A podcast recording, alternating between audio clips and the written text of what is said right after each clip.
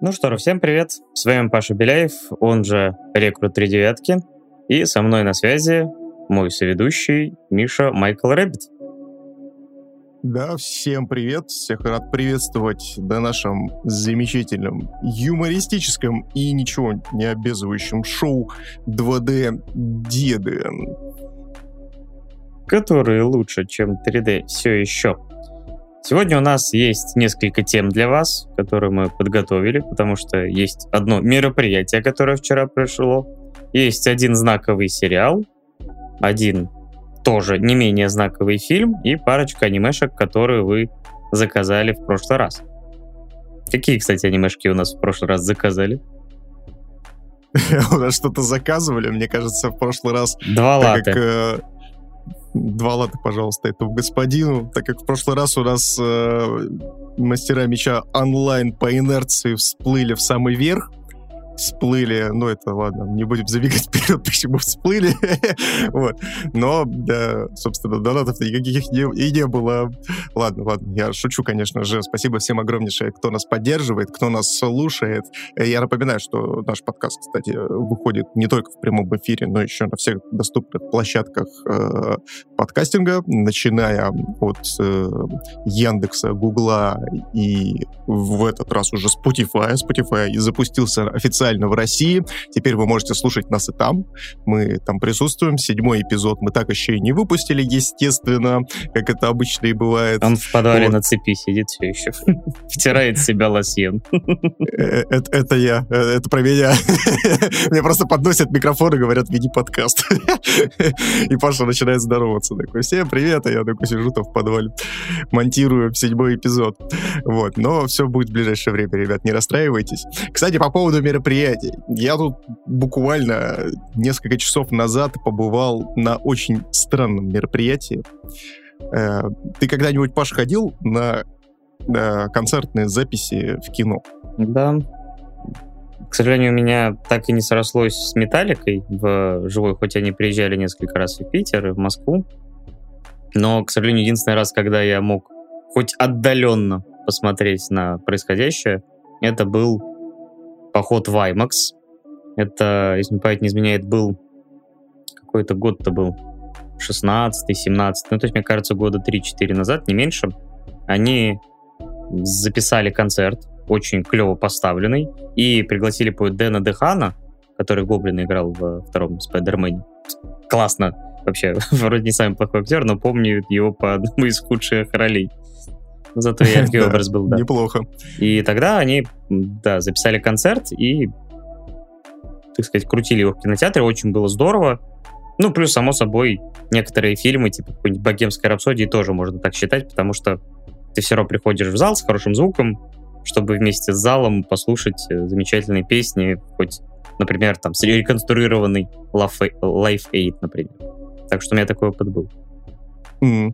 Ну вот, а у меня этот опыт произошел впервые, и поводом, естественно, стала э, моя одна из любимейших групп, это группа Linkin Park, а точнее я сходил в кинотеатр на живой концерт этой группы, который проходил в 2008 году, э, и назывался он Road to Revolution, дорога к революции. В общем, это запись э, того самого знаменитого концерта, где э, Честер выдает свой знаменитый скримак на полторы минуты в э, песне Giving Up.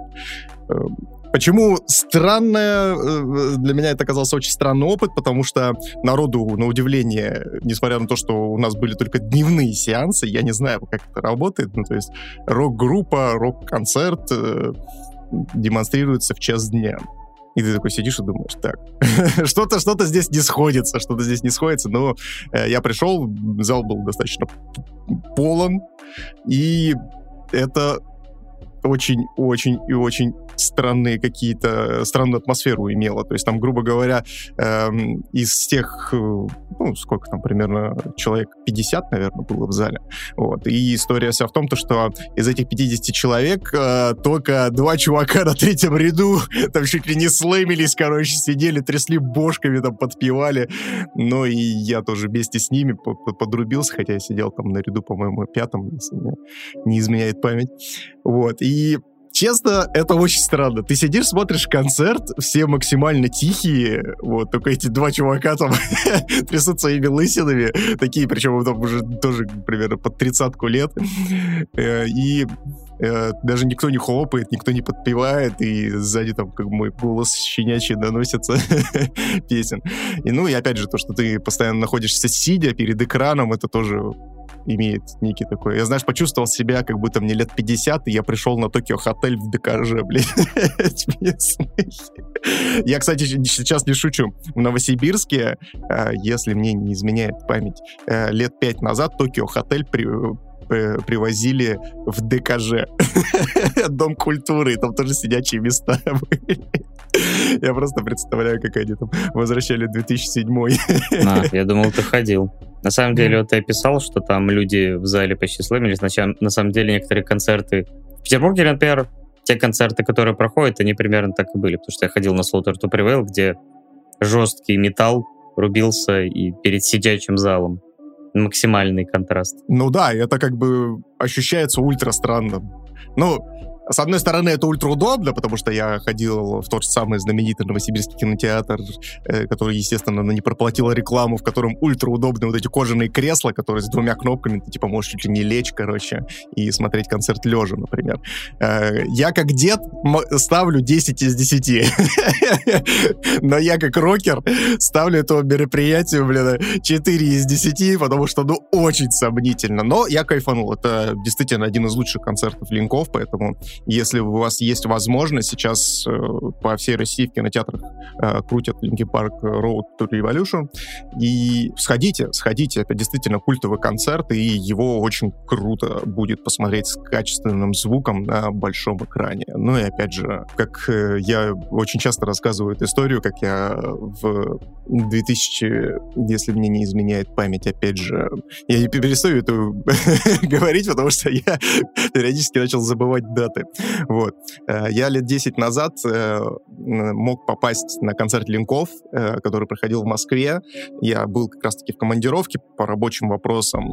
И мне, я мог вообще бесплатно попасть на этот концерт, но мне нужно было улетать этой ночью, поэтому я подумал о том, что, типа, да ладно, что, как бы группа молодая, еще успею сходить, блин, а, понимаю, если бы там ICDC какие-нибудь выступали, которые там э, могут откинуться в любой момент, как и я, в принципе, сейчас на подкасте вместе с Пашей, вот, но и э, как как, к сожалению, э, завела жизнь Честера, и он показал то, что пользуйтесь, пользуйтесь, ребят, обязательно теми возможностями, которые у вас есть и которые вам даются здесь и сейчас. Не откладывайте на потом, живите сегодняшним днем, чтобы потом не оказаться в такой ситуации, как я, который э, может попасть на концерт Линкен Парк только через кинотеатр. Такая небольшая грустная нота. Поддерживаю. Да, перейдем от грустной ноты и музыкальной к фанатской, мрачной, dc Вчера в 8 вечера по Москве прошло мероприятие, которое ознаменовалось выходом нескольких трейлеров по грядущим фильмам DC, причем, мне кажется, половина из них, если не больше, выходит в следующем году. Скорее всего, конечно, часть из них, возможно, перенесется, но сейчас мы имеем то, что в марте Бэтмен, летом Шазам, по-моему, еще летом тоже э, Адам, мне кажется, в ноябре Флэш и в декабре, по-моему, Аквамен. Охренеть. Но, возможно, я что-то где-то путаю. А, кстати, может быть, э, этот может быть, Шазам в 23-м все-таки. Да, кстати, вполне возможно. Ну, не суть. В общем, у нас еще было парочка трейлеров игр. Давай с них, в принципе, и начнем. Потому что я в целом очень долго ждал новый проект от Rocksteady.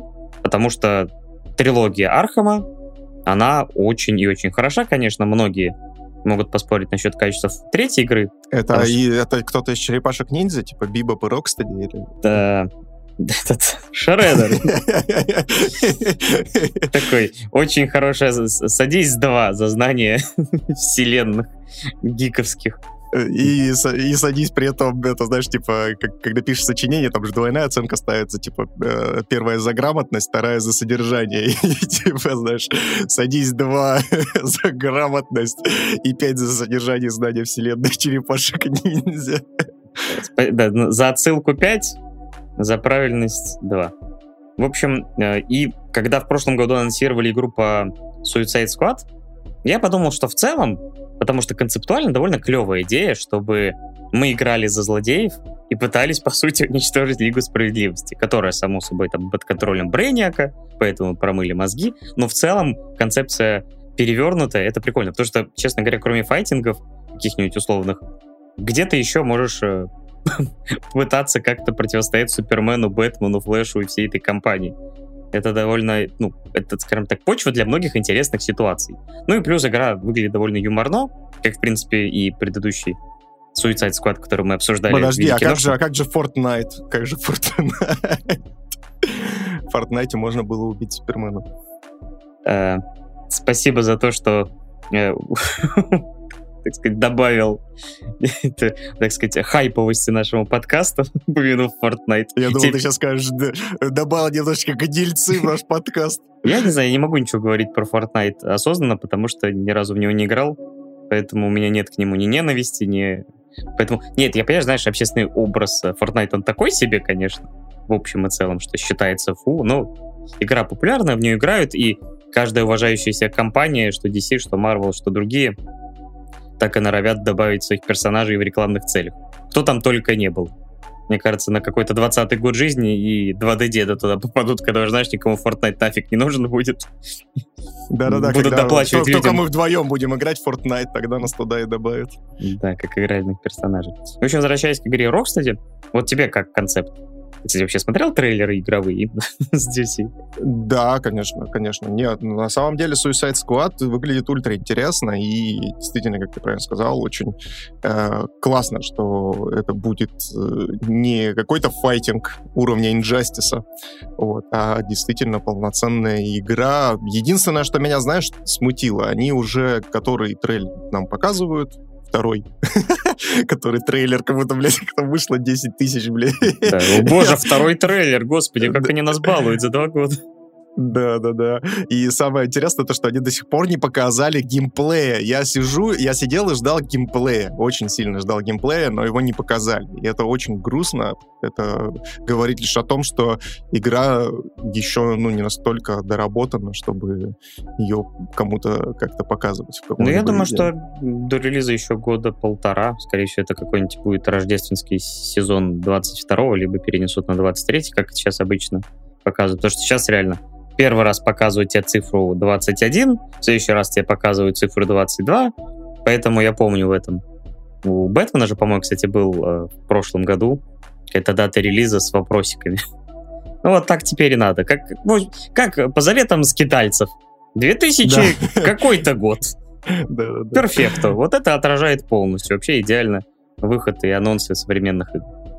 Да, ну и опять же, после выхода Suicide Squad Джеймса Гана, наконец-то этот бренд начал чувствовать себя чуть-чуть более стоячим.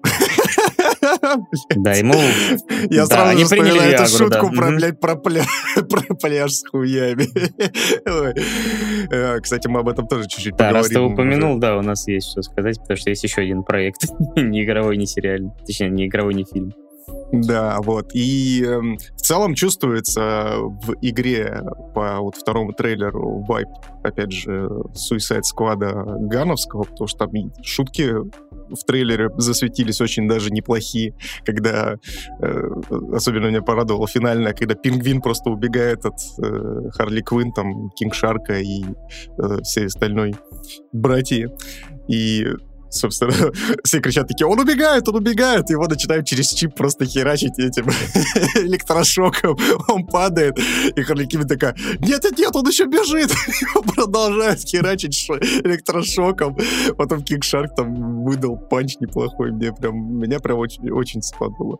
Я жду Да, проект. единственное, у меня вопрос такой, и у меня возник только, это кооперативная игра, это игра как Стражи Галактики, да, где ты играешь за одного и, управляешь другими, либо же это команда, которой ты переключаешься, как в gta Пока вопросов достаточно много, потому что они все-таки... Я очень, я очень хочу, чтобы это был именно была ко- э, кооперативная игра, чтобы там был полноценный кооп, потому что Ну, Но это будет весело. Come on, это Suicide Squad, блин. А это игра про трэш, угар и веселье. А что может сделать игру еще более веселой, чем шутки, смехуючки и прочая всякая история?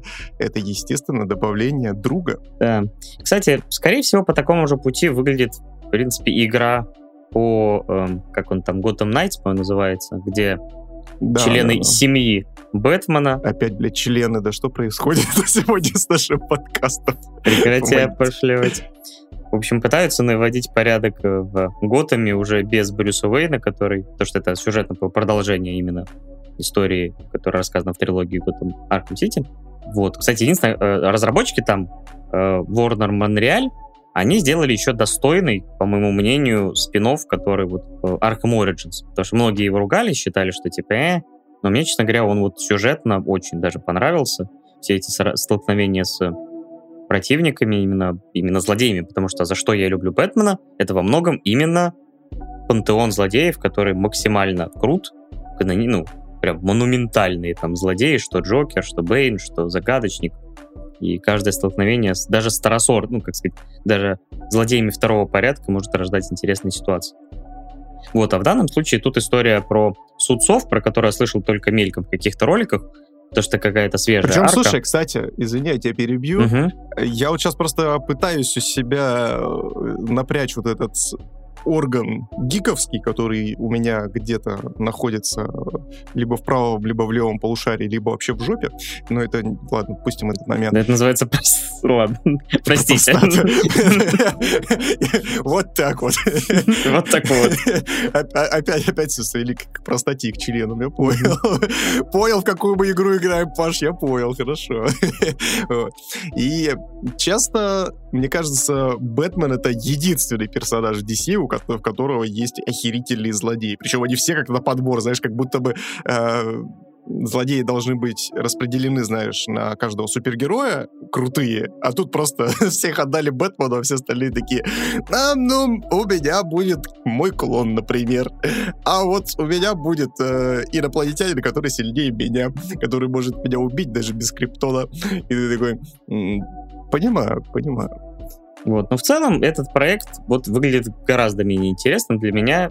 При том, что, по-моему, кстати, уже год назад был геймплей, но я почему-то, я бы даже смотрел, но вот мне реально возник вопрос, так, а это опять игра-сервис, или одиночная, или тоже приключение, и вот вообще, то есть вот игра почему-то ее анонсировали, я посмотрел трейлер, вроде прикольно, и забыл от нее напрочь.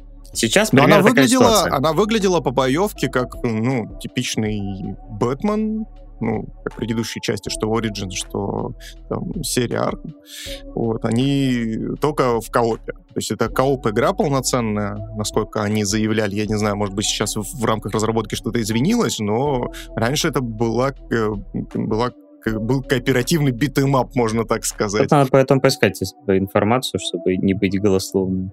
И здесь вот, э, если честно, у меня очень большая, большой скепсис э, особенно после выхода Marvel а, Avengers, которые, конечно же, делали Square Enix, ну, как бы это те еще дилуны видеоигр, но мы отпустим этот момент, и я просто боюсь то, что Arkham Knight сможет стать, в принципе, чем-то похожим, ну, то есть э, без глубины какой-то э, геймплейной составляющей, просто куча гринда и какой-то сюжет. Хотя сюжет достаточно интересный, потому что те же самые, вот это тайное сообщество сов, они очень неплохо прописаны в лоре Бэтмена, вот, и имеют за собой очень крутой бэкграунд, то есть, как, знаете, закрытая какая-то масонская организация. Как говорится, засов будем сражаться против них.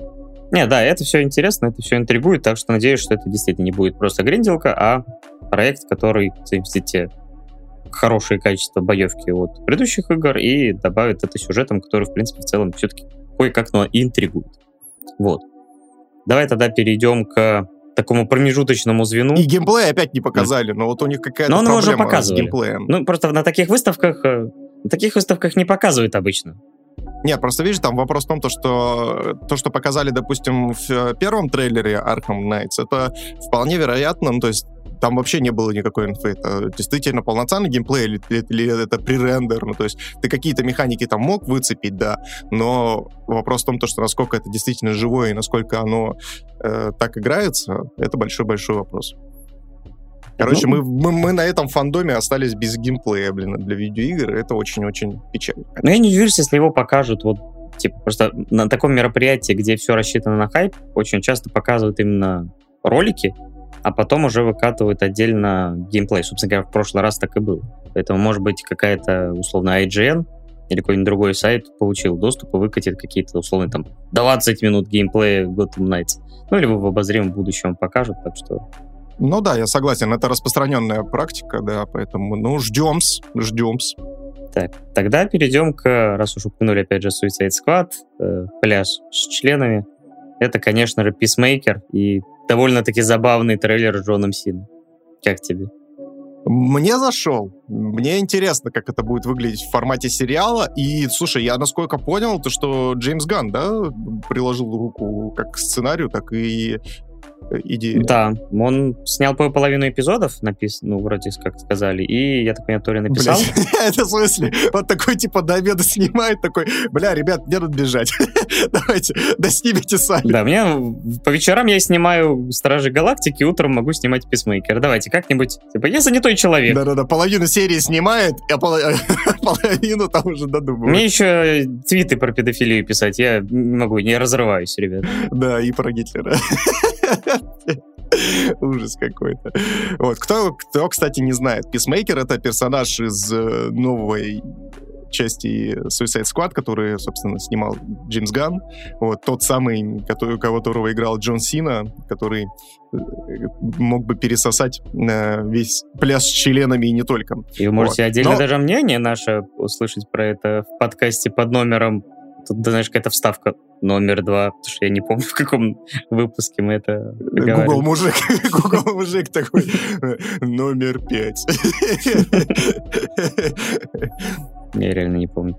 Так, в общем, да, это действительно сериал про это. Действительно, Джо, э, Джеймс Ган принял непосредственное участие, это очень заметно. Конечно, он имеет гораздо более легкий тон, даже чем Suicide Squad, хотя даже в нем есть, например, линия с Бати, которого играет на секундочку. Так, как Патрика и, имя, который был жидким терминатором? Деды забыли. Ладно, короче... Я, я, я, я хотел сказать Патрик Суизи, блядь. Все, ладно, лучше нам заткнуться. Короче, батю э, миротворца играет жидкий терминатор. Пусть будет так. И так сойдет. Да, и в целом, да, как бы намечается даже какая-то линия раскрытия персонажа, хотя все мы знаем, какой статус имеет персонаж после фильма, но Черт а я знает. погуглил, я погуглил Роберт Патрик, Роберт Патрик. Мы молодцы. мы потратили минуты три, чтобы вспомнить имя. е Но я никогда, честно говоря, имена почти не запоминаю, поэтому это нормально, это нормально. Вот, так что не, выглядит очень бодро, забавно, и то, что это мини-сериал там на 8 серий, который выходит в начале января, это прям кайф. Это прям замечательно. Ну, слушай, и учитывая насыщенность трейлера экшеном, очень приятно было смотреть. Ну, то есть, знаешь, такое, такое чувство, как будто нетипично для сериалов будет достаточно много каких-то э, потешных боев. Денег явно выделили. Мне очень понравился момент, где он в трусиках дерется с какой-то э, кошка-женщиной или кто это вообще тебе это приснилось. Загляни в это. Это я с приходом от таблеток, блин, дерусь в ночи. Да, это как... Посмотри в Соннике, что, что означает, когда тебе снится голый мужик в трусах, который дерется с кошкообразной сущностью. Да, с кошкой-девочкой. Это означает, что ты дед и ты анимешник. Именно так. Ну, давай тогда, наверное, перейдем к фильмам, потому что у нас действительно немало трейлеров было, хотя полноценных да, по сути, по-моему, полноценный трейлер тут только один, но это потом. У нас было да. несколько тизеров. Это Flash. И, кстати, я удивлен, что называется все-таки The Flash, а не Flashpoint. Ну, с другой стороны, этот фильм претерпел столько изменений, потому что он сменил огромное количество режиссеров э, с момента анонса.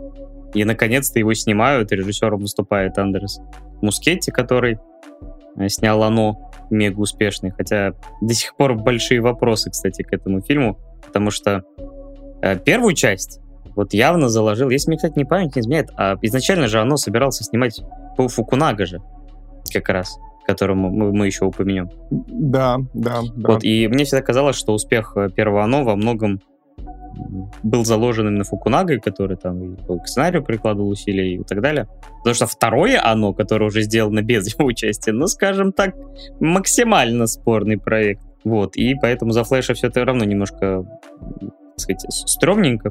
Но я надеюсь, что все получится, потому что это должен быть тоже, как и новый Человек-паук, максимально э, фильмом с отсылками, с фан-сервисом, с мультивселенной.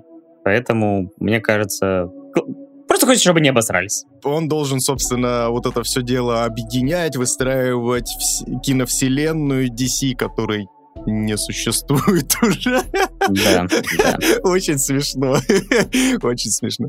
Не, я Флэша не жду, потому что я знаю, что он находится в производственном аду уже который год, и как обычно это и бывает, если фильм проходит через какое-то вот такое вот э, некоторое дерьмо, он цельным и более-менее смотрибельным не выходит. Да. Э, ну, ты вспомни ту же самую Лигу Справедливости, что с ней случилось. Это да, это да.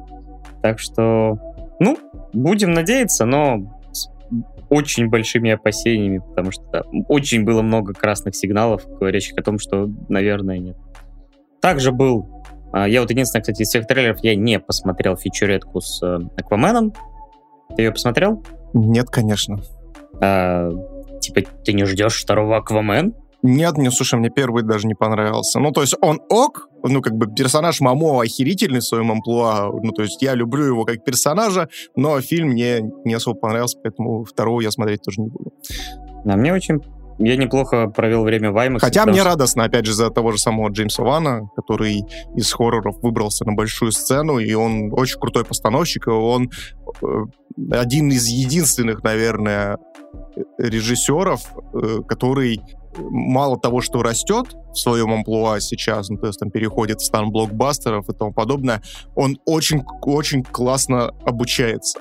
Он, то есть, очень круто качает свои скиллы и очень много переносит это потом в свои другие работы. То есть, вот недавно выходил, э, выходил фильм «Злое», э, который препарирует немножечко жанр слэшеров. Вот, если не смотрели, посмотрите. Он, конечно, достаточно проходной кинчик, но там видно, что Джеймс Ван, он э, на Аквамене очень сильно прокачался в плане экшона, и в Злое есть реально момент, практически Джон Уик, только в исполнении маньяка главного. Не буду вам сильно спойлерить, поэтому ради вот этого одного момента стоит это кино посмотреть, это круто. Я все хотел посмотреть, да что-то как-то времени нашлось, к сожалению. У нас очень насыщенный график. Ну и переходим тогда к следующему пункту.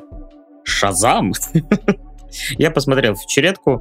Очень, конечно, странно видеть на экране Хелен Миррен, который 80, больше лет. Э, ну, знаешь, они такие, мы поборем все возможные стереотипы. 120? Может быть.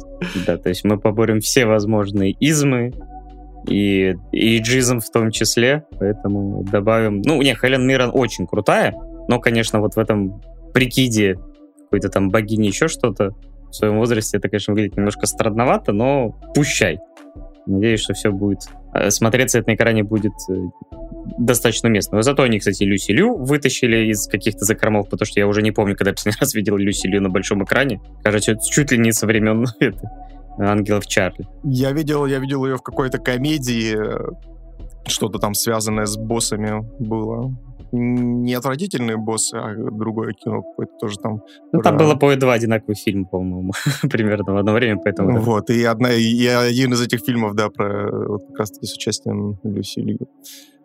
Uh, ну, в целом, не знаю, первый Шазам был норм тоже, но вот почему-то скажем так, второй фильм я не особо жду, потому что мне почему-то казалось, что это такая больше одноразовая история, и им бы, наверное, имело смысл... Такое ощущение, что уже со второго фильма они вполне могли то есть, снять фильм про Черного Адама, в следующем фильме сразу же противопоставить Шазама и Черного Адама, собственно говоря, титульных героев. И на этом все. Но так как э, Черный Адам тоже очень долго шел к съемку, э, они, им пришлось, видимо... Ну и плюс пацан, который э, играет э, Шазама именно в его не супергеройской ипостаси, он же... Он уже, да, он там промелькнул в этой фичеретке, он уже вымахал, блин. То есть он вообще не похож на парня. Ну, не в смысле не похож на парня. Хотя в наше время кто будет это осуждать. Вот, значит, и получается, что выглядит это пока, опять же, масштабно. Там боги, какие-то эти минотавры, какие-то мантикоры. То есть какой-то божественный пантеон этих монстров, богов засунули. При этом главных героев там, ты помнишь, там чем заканчивается, там реально становится по их там 5 или 7 становится этих шазамов. Но они всей семьей становятся э, обладателями сил Шазама. Вот, и такой думаешь, а как это вообще потом будет какую-то стройную историю?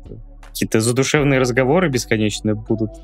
Ну, ну, слушай, это семейное кино полноценное, да, поэтому да. они будут... Э, ну, то есть они сейчас добавили Скалу Джонсона, вот, дальше они добавят Вина Дизеля, и все это потихонечку перетечет в новый форсаж э, с понятием семейности, гонками и тому подобное. На этом, да, немного, неплохо можно заработать, как показывает практика. Вот. Да, ну, слушай, они... Ну, то есть я считаю то, что Черный Адам, он точно соберет за счет О. только вот Скалы Джонсона ойер до хера денег, потому что Скала он продает. Он, блядь, продает все.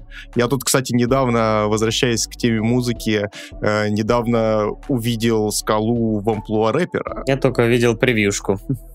И это было охеренно, слушай, это прям офигеть было. Надо послушать. Мужик, мужик просто хайпится на всем подряд и делает это охерительно. Я вот не знаю, как, как, как он умудряется это делать, но и с фильмами абсолютно так же. То есть где, куда бы он ни попал, все, этот фильм становится хитом. Он прям как Шварценеггер в лучшие годы, поэтому не удивляйтесь, если когда-нибудь он станет либо каким-нибудь губернатором, а то и У них длительная история таких, историй успеха. Вот. И сам, собственно говоря, тизер Черного Адама мне понравился. Его поставил, точнее, ставит сейчас режиссер Круиза по джунглям. Э, вот эта сцена, где Рок хватает какого-то чувака и просто испепеляет его до состояния скелета, ты думаешь, а это точно PG-13? Шазам, кстати, тоже себе позволял. Ждем, ждем, когда Черный Адам уже наконец столкнется с Шазамом и начнет испепелять детей. Осуждаем, Максим. Но, но кстати, говорю, в Шазаме ты помнишь сцену, например, когда вырывались по эти грехи на какой-то э, бизнес-встречи. Ну, грехи, они жуткие, слушай, достаточно по своей концепции были. У них же режиссер тоже ужас. У них, кстати, реально DC такие. Так, у нас есть режиссер Оно, пусть ставит Флэша. У нас есть режиссер... Э, так, а Сенберг кого снимал? Окулус, по-моему, или... Э, или, а, а по этой режиссер Астрала Сандберг снимает Шазама, и режиссер «Заклятия» и «Злого» снимает «Аквамена». Многостаночники. Днем, вечером ужастики, днем блокбастеры. Идеально. Я тебе говорю, это потом все просто... Джеймс Ван, он умный мужик. Он в один прекрасный момент просто все подведет э, под свою вот эту хоррор-вселенную, куда входят как раз-таки астралы, э, заклятия, Набель, там, проклятие монахини, потом DC Шазам против пойдет, заклятия, да. Да-да-да, там начнется это типа кукла Аннабель против, блин, черного Адама. Поехали. Аквамен против э, чудища из астрала. Погнали, блин. А можно очень плохую шутку? Давай, давай. Кукла Аннабель. Кукла. Отвратительно, осуждаем. Отлично, да. Очень плохо. Так, ну давай тогда переходить к нашему главному блюду, чтобы закругляться с фандомом. Это великий Бэтмен. Ну, само собой, Бэтмен-то великий, а будет ли великим фильм, это давайте лучше дождемся релиза 3 марта, потому что были слухи о том, что первый монтаж э, фильма типа вызвал какой-то ужас у руководства Warner Brothers, что типа все плохо. И там были слухи о том, что конфликты были на съемках между Паттинсоном и Мэттом Ривзом и много чего еще.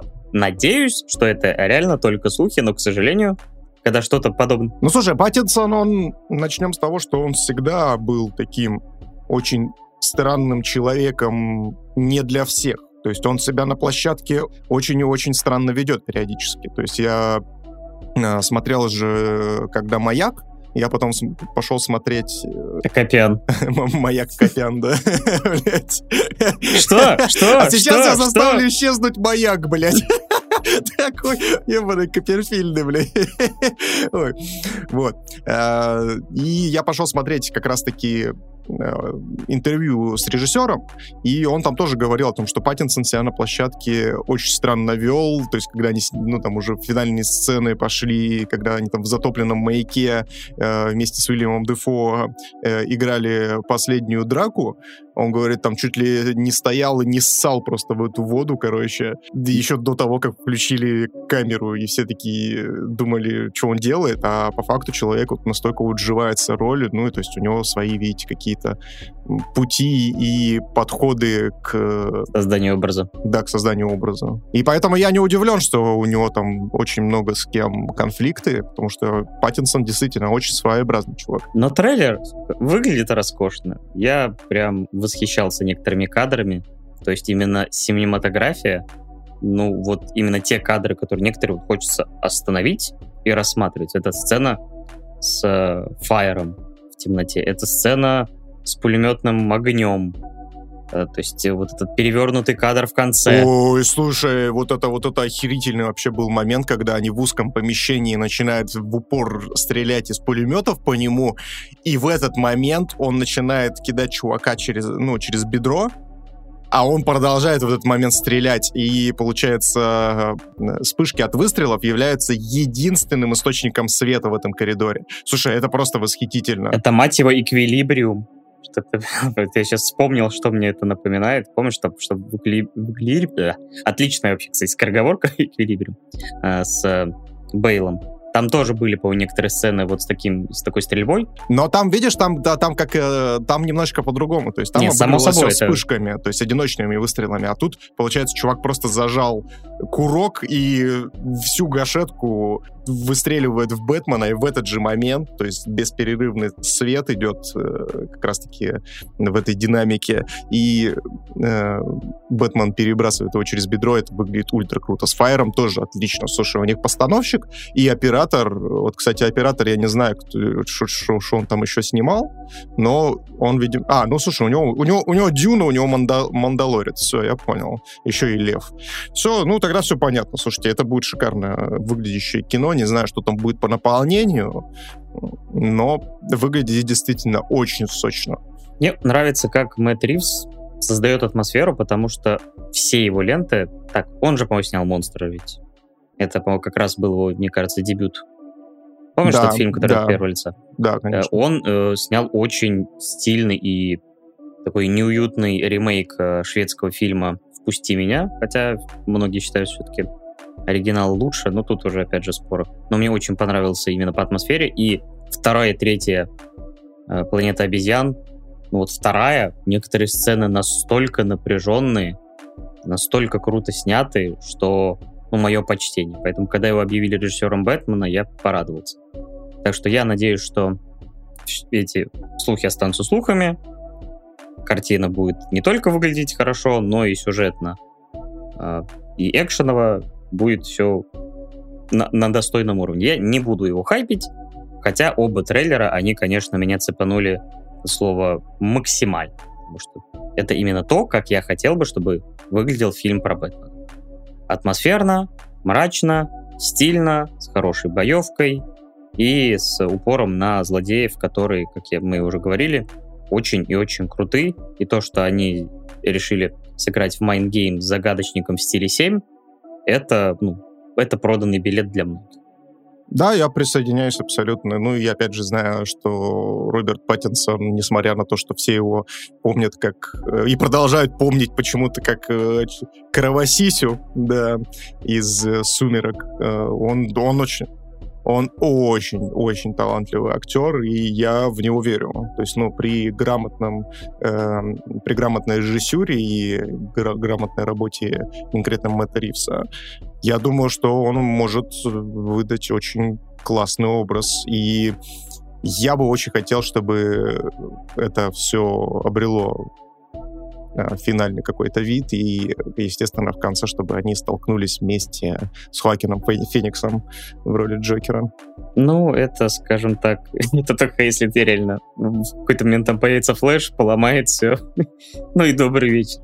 Ну, кстати, не знаю, там, по, мне кажется, все еще не, не все потеряно, и второй Джокер еще возможен. Ну, слушай, его Посмотрим. уже вроде анонсировали, хотя Хоакин Феникс, он же... Так, это вот как-то через пень-колоду анонсировали, поэтому будем пока осторожно. Ну, по крайней мере, тот же самый Хоакин Феникс, несмотря на то, что он вообще никогда не снимается в продолжениях, он публично высказался о том, что я, говорит, не против, типа, сняться продолжение, что от чего я охерел, конечно. Ну, типа, сделайте хорошую историю, да. То есть, ну, как мне кажется, скажем так, ему... Джокер — это очень крутой актерский вызов, поэтому я думаю, что скажем так, при наличии возможности. Не знаешь, знаешь, до чего мы дошли, блин? До чего мы дошли? До чего мы наконец-то дожили? Что раньше, раньше актеры все что кино, что театра, они все мечтали сыграть Гамлета. Ну, то есть, типа, сыграть э, Гамлета в постановке Шекспира, типа, на большой сцене, в театре, это, типа, вершина твоей карьеры считалась актерской. А сейчас, мне кажется, уже мы дошли до того, что вершиной карьеры и, типа, актерским вызовом становится сыграть Джокера. Ну и билет на Оскар. Да. Да. Ну что же, с DC фандомом все. И так довольно немало поговорили. Давайте переходить к та-да-та-да, та-да-та-да. Джеймсу Бонду No Time to Die, 25-му фильму, чуть не сказал киновселенной. Кстати, насчет э, киновселенной, всяких этих конвейеров, что все говорят, вот Marvel штампует фильмы каждый год. Я такой, когда заглядываю на Википедию, смотрю хронологию фильмов Бонда, и там 64 65 60 вот 4 или 5 лет подряд э, Бонд выходил каждый год. Что вы знаете о конвейере? Джеймс Бонд уже на, на этой хайпе, так сказать, 60 с лишним лет. Нет, стоп. Если первый фильм по это 62 -го года, по-моему, то это уже почти 70 лет. Деды не умеют читать, ладно, понятно. 60, 60. Мути-мутика пошла, блядь, ты шо, я школу закончил овер до хера лет назад, блядь. Стоит ли бежать в кино на завершающую ленту э, с Дэниелом Крейг? Ответьте для себя на один простой вопрос. При словосочетании Джеймс Бонд, агент 007, ёкает вот вашим сердечке что-то. Ёкает у вас что-нибудь в простате, ребят? Нет, если у вас, да, ёкает сердечко, придите к, к кардиологу в нашем случае. Вот. Всплывают ли какие-то приятные воспоминания? Потому что я Джеймса Бонда смотрел в детстве, причем, я помню, ну, по НТВ были марафоны Бонда, если мне память не изменяет. Я смотрел старые. Я смотрел те, которые уже были с Бронсоном, которые относительно на тот момент были свежие, там это был середина 90-х. И мне особенно запомнился, например, «Золотой глаз», где была погоня, например, по Петербургу. Ну, не настоящему Петербургу, но погоня на танке по Питеру. То есть полный беспредел, потому что они где-то вот в середине 90-х ушли в какой-то полутрэш, наверное, потому что там происходили события, которые не имели сразу никакого ничего общего, и это, наверное, роднило их с этим, с э, форсажем, условно. Э, для меня это всегда было притягательной франшизой за счет гаджетов, э, очень клевых, интересных, потому что они меня все привлекали, что в какой-то критичный момент какие-то лазер из часов или там в автомобиле откуда-то будет пулемет или какая-то ракетница, или они на машине подплывут по дну морскому. То есть постоянно были какие-то такие фишечки, которые мне, там, условно, десятилетнему, продавали каждый новый фильм. Ну да, вспомни, каждый Бонд начинался с инструктажа, когда он спускался просто в какой-то бункер, э, к доктору, который говорит, окей, окей, окей, агент 007, здравствуйте, сейчас мы вам выдадим новые безделушки. И ты смотришь, там на фоне просто э, часы-огнемет э, помада лазер, я не знаю. Ручка граната. Да, да, да. И это, это вот это меня, кстати, всегда в Бонде подкупало. То есть я прям любитель был. Вообще, в принципе, для меня любой шпионский боевик без гаджетов — это херня собачья. поэтому, поэтому вот как раз-таки для, для меня на этом начинался Джеймс Бонд, в принципе, весь. Да, также там были красивейшие, разнообразнейшие локации харизматичные злодеи с э, теми планами, которые они рассказывали, пока Джеймс Бонд связанный там или закованный в какую-то очередную ловушку. э, Доставал как раз-таки ту самую помаду да. из того самого места для того, чтобы разрезать веревки. Да, все так. Также красивейшие женщины там своей эпохи. Э, лучшие музыканты мира писали заглавные темы.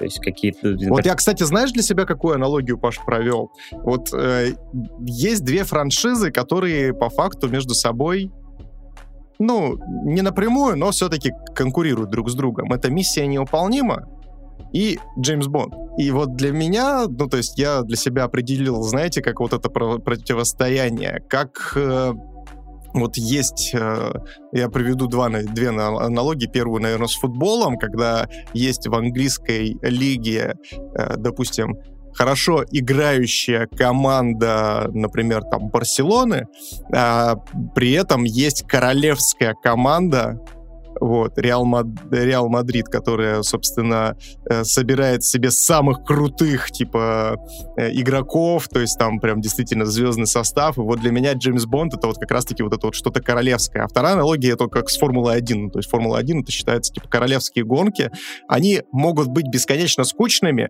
но при этом ты, когда узнаешь, сколько стоит билет на Формулу-1, а на секундочку, они стоят от 11 тысяч рублей, если не, не изменяет память. Это причем не самые топовые места, как бы, далеко.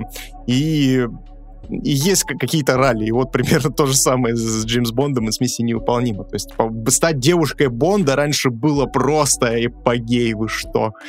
То есть тебя, по сути, провозглашали самой красивой и желанной девушкой на планете. Да, так же, как и для мужчины стать э, непосредственно самим Джеймсом Бондом. Да, то есть это действительно, да, такой... Это настоящий мужик. Собственно говоря, Шон Коннери огромное количество лет, а, я думаю, возглавлял какое-то бесчисленное количество топов. Там, типа, самый... Горячий самец типа, планеты. Да, типа того. Самый стоячий хуй этой вселенной. Хватит мне дед. А, что, мы все, уже стоп игра, мы не играем в эту игру? Да, нет, это не подкаст про гачи. Про гачи. Вот, и для меня это всегда было вот таким приятным воспоминанием, и даже, по сути, даже первые фильмы про Крейга в лице Казино Рояль для меня уже, по сути, воспоминания, потому что он был 15, мать его, лет назад. То есть первый фильм про Крейга я смотрел в кинотеатре, он мне очень запомнился.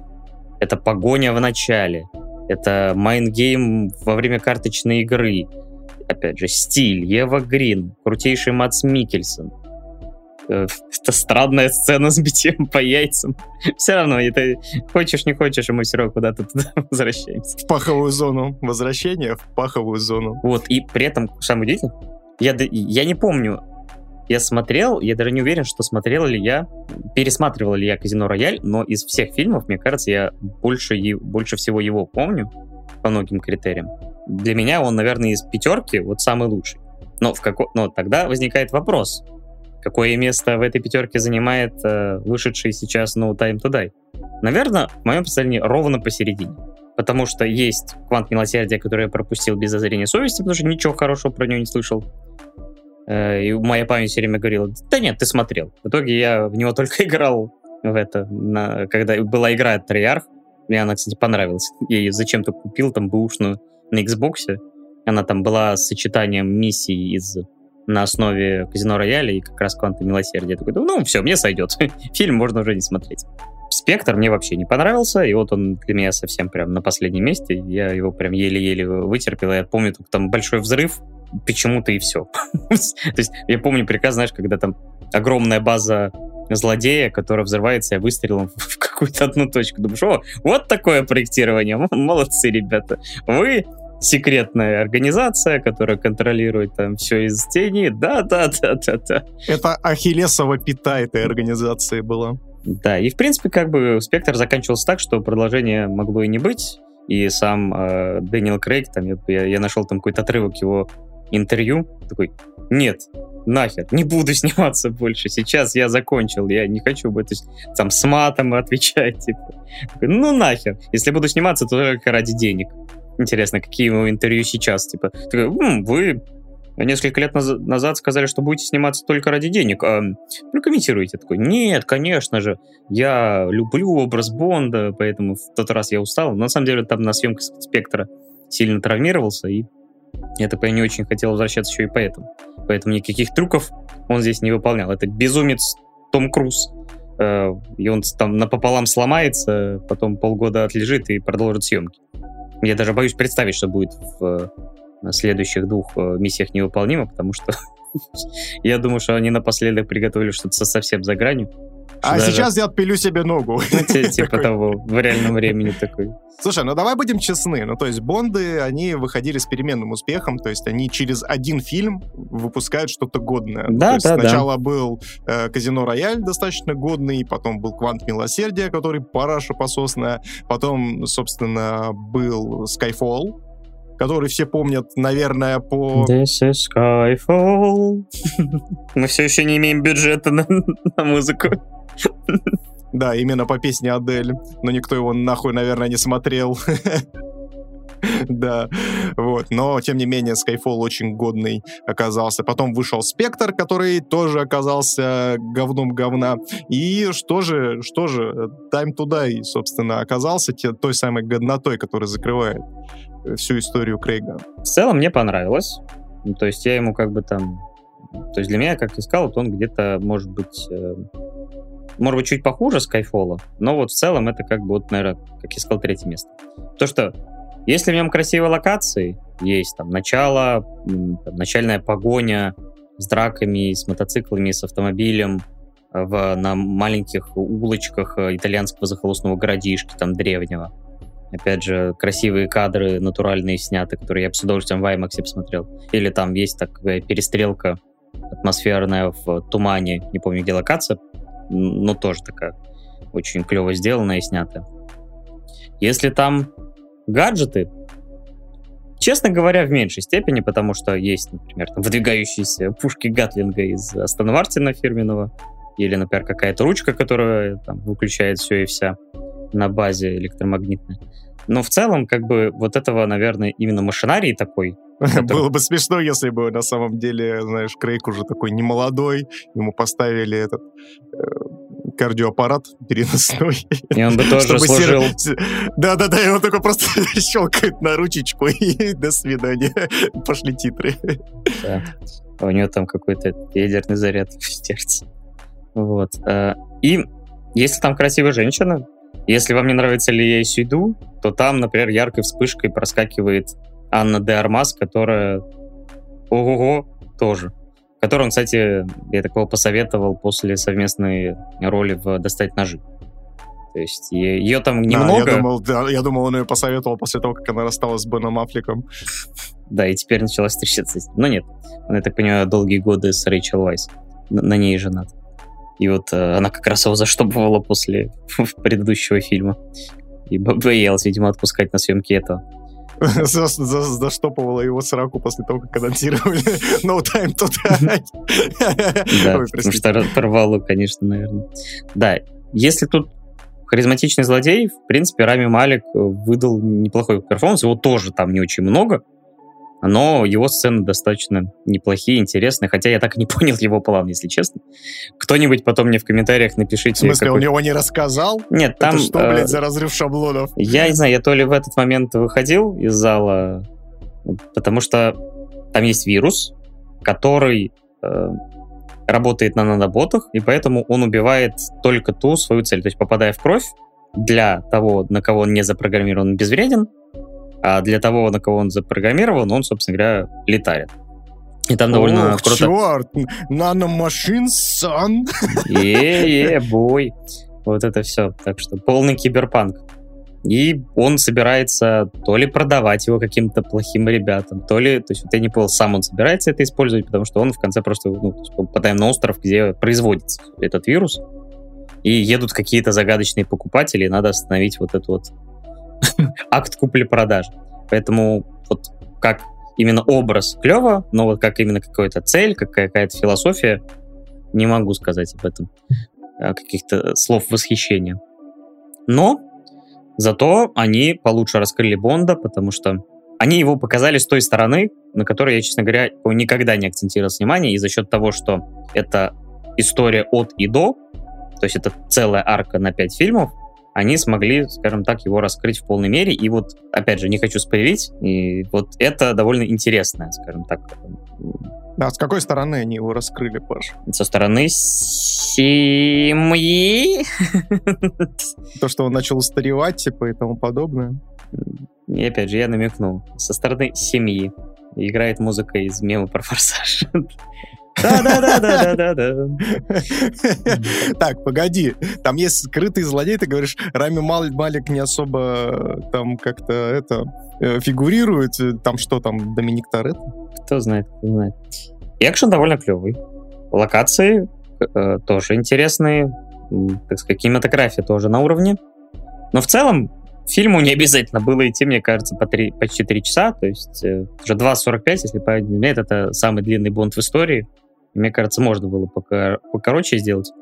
Потому что многие люди, например, в зале, я смотрел, что они посматривали на часы, даже я иногда тянулся посмотреть. Но в моем представлении сильные стороны ленты все-таки перевешивают, и я отлично провел время. То есть, если, опять же, выбирать между последней, например, миссией невыполнимой и Бондом, то я, наверное, предпочту миссию невыполнимую, потому что те безумства реально, которые вытворяет Том Круз, например, это финальная эта сцена с вертолетом в IMAX смотрелась ну, захватывающе. Здесь же, например, финал, наверное, может похвастаться... Может быть, ее можно назвать сценой, э, снятой одним кадром, с перестрелками, где он там по лестнице продвигается, всех раскидывает, расстреливает, снято довольно неплохо, но, опять же, Том Круз, летящий в каких-то горах, чуть ли не от первого лица, и просто хорошая перестрелка. Ну и прощание. Ну, то есть постановка здесь проигрывает, да? Я, так понимаю. я думаю, что да. Все-таки ну, давай будем честны, Fallout э, миссия невыполнима, которая последняя, она очень большую планку задала в плане Да, экшона. она в этом плане топчик, поэтому, да, Бонд все-таки немножко в этом смысле отстает, он больше делает упор, опять же, на стиль, но вот первая половина мне очень понравилась, вторая просто немножко проседает, наверное, э, чтобы, опять же, было побольше время на прощание с Крейгом, Слушай, а у меня такой вопрос. Ну, то есть вот они, ты говоришь, что потратили большую часть дрожа на раскрытие непосредственно э, образа Джеймса Бонда, а по своему образу, ну, то есть он проходит какую-то арку, то есть он там переживает какие-то...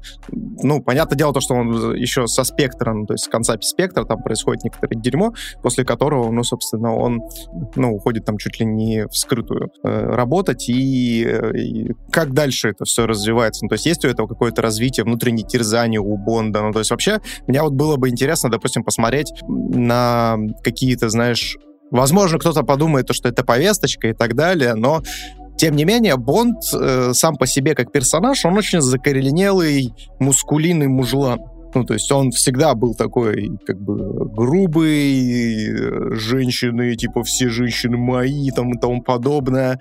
И мне было бы, допустим, интересно посмотреть, как он, допустим, встречается, может быть, там, ну, ни для кого не будет секретом то, что, опять же, в этом фильме, в трейлере фигурирует еще один агент э, с нулями, без нулей, не знаю, но как бы в той же самой организации, только женщина чернокожая. Вот как у них взаимоотношения строятся? Расскажи.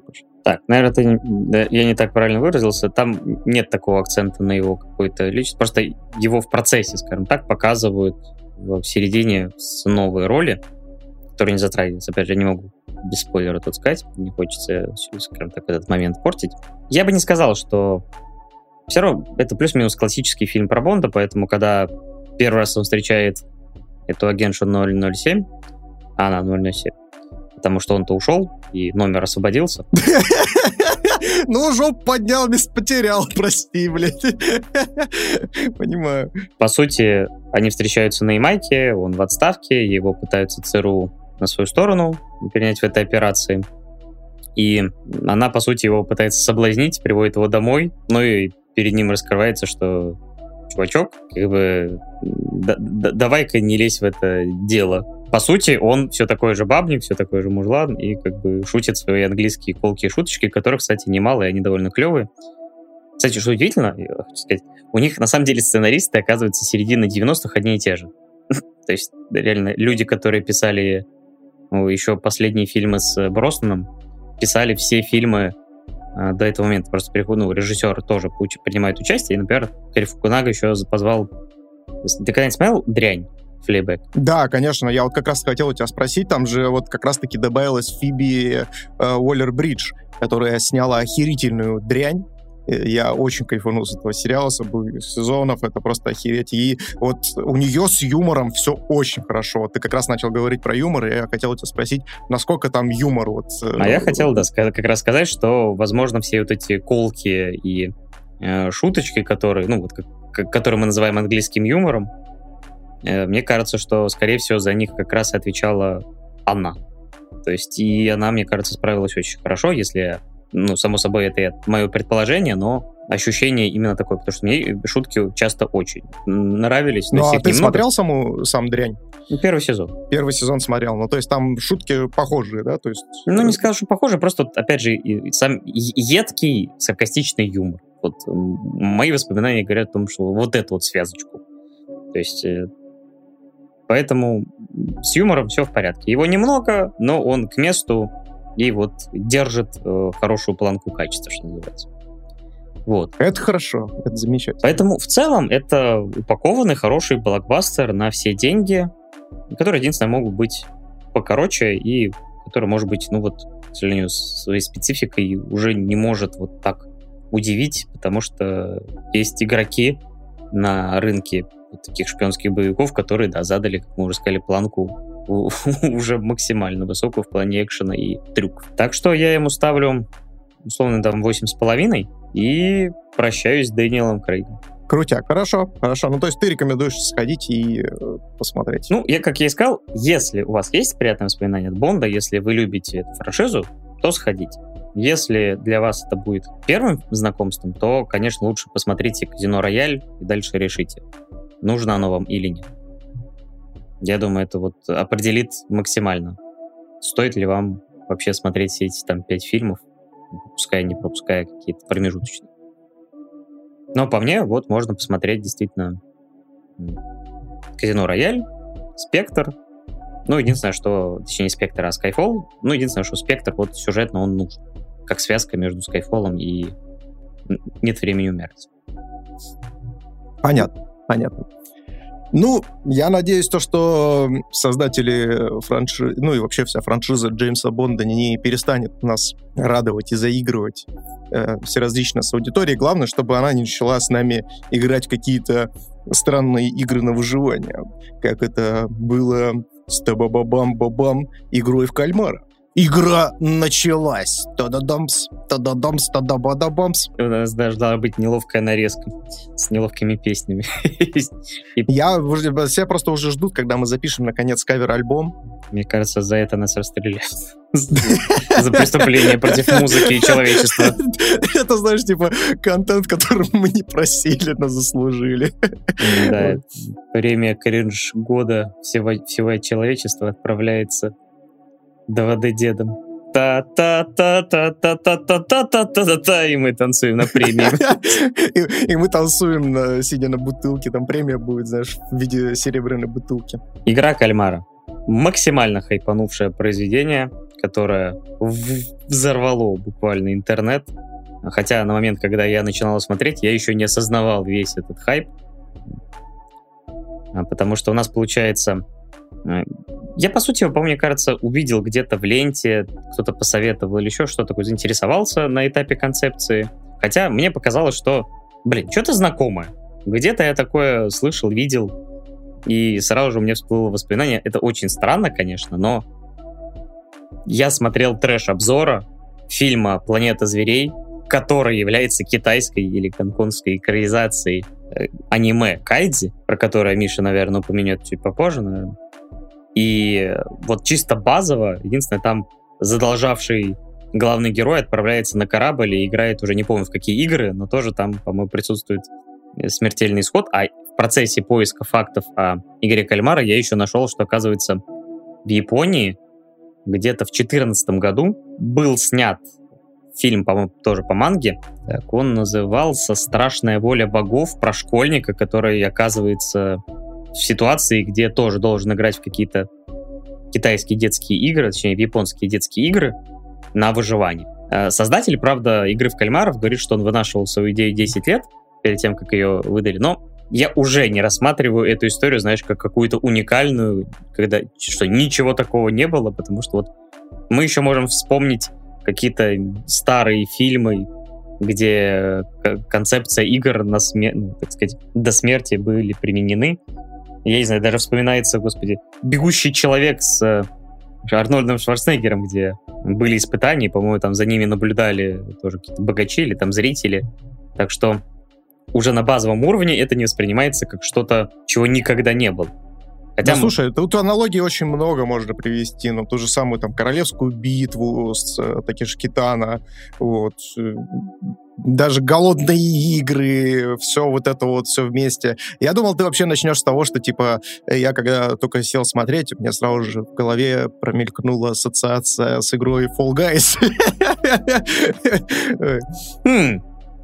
А ты увеличиваешь количество хайпа, хотя этого переспелого, даже с гнильцой, потому что, да, Fall Guys. Вообще, на самом деле, да. Особенно испытание с э, стеклом. И это прям Fall Guys. Было Human бы забавно, Fall, если бы их всех все все ходили, знаешь, в эти э, в скафандрики вот эти из Амогуса, и они бы начали скакать, знаешь, под э, милую музычку понять. Кстати, а почему еще нету, потому что был период, Экранизации когда... Fall Guys. почему я до сих пор нет? Не, Fall Guys же тоже, у них там тоже были, по-моему, костюмчики всякие разные. Я, ну, то есть они тоже любили хайповать. Удивлен, что нет еще костюмов из игры в Кальмара в Fall Guys. Хотя, возможно, Fortnite уже возможно, работает над тем, что добавляется. мы не играем в Fall Guys. Не знаю, мне кажется, какая-то новость бы проскочила. Вот. И я тогда еще на этапе вот, э, только начала просмотра, я не понимал, что он так расхайплен. Моя еще лента не наполнилась этими бесконечными мемами, и ТикТок мы еще не заполонили отсылки к этому произведению. И я смотрел, скажем так, без вот каких-либо сильных ожиданий, но уже где-то на второй серии я поймал себя на мысли, что, блин, а это весьма неплохо. И где-то в середине, например, на моменте, когда им дали недостаточно еды и понеслось, я такой, блин, я, кажется, понимаю, откуда столько любви к этому проекту. Ты расскажи завязочку. Да. Что там вообще происходит? -то? Значит, действие происходит в Южной Корее, потому что вообще это сериал, если что, корейский. Значит, наш главный герой, его можно назвать неудачником, которому уже за 40 глубоко. У него есть... Который чисто теоретически мог стать э, третьим человеком в 2D-дедах. В целом, да, в целом, да, это наша возраст, возрастная категория. Вот, он, у него нет денег, он задолжал всем, кому только можно, потому что, чтобы понять, коллекторы есть, знаете ли, не только у нас. И корейские коллекторы тебе предлагают, если в следующий раз не отдашь, то почек у тебя станет на одну меньше. И он живет с мамой. А его бывшая жена с э, его дочерью живет уже новой жизнью, уже там со своим ребенком, с сыном, и не часто дает видеться со своей дочкой. И он в какой-то момент вот он э, выиграл на скачках в начале, но все деньги куда-то потерял. И вот он, скажем так, на нижней отметке своей жизни, никаких особых перспектив, его реально угрожают ему, что пустят его на колбасу, можно сказать. И он встречает мужичка в метро, который предлагает ему сыграть на деньги в обычную детскую игру. По сути, можно сказать, какой-то условный аналог наших фишек. И достает те самые фишки, знаешь, из детства, которые с Mortal да. Kombat и... Да-да-да, и с покемонами. Но, это уже русское, это уже русский аналог. Русский сезон игры в кальмара.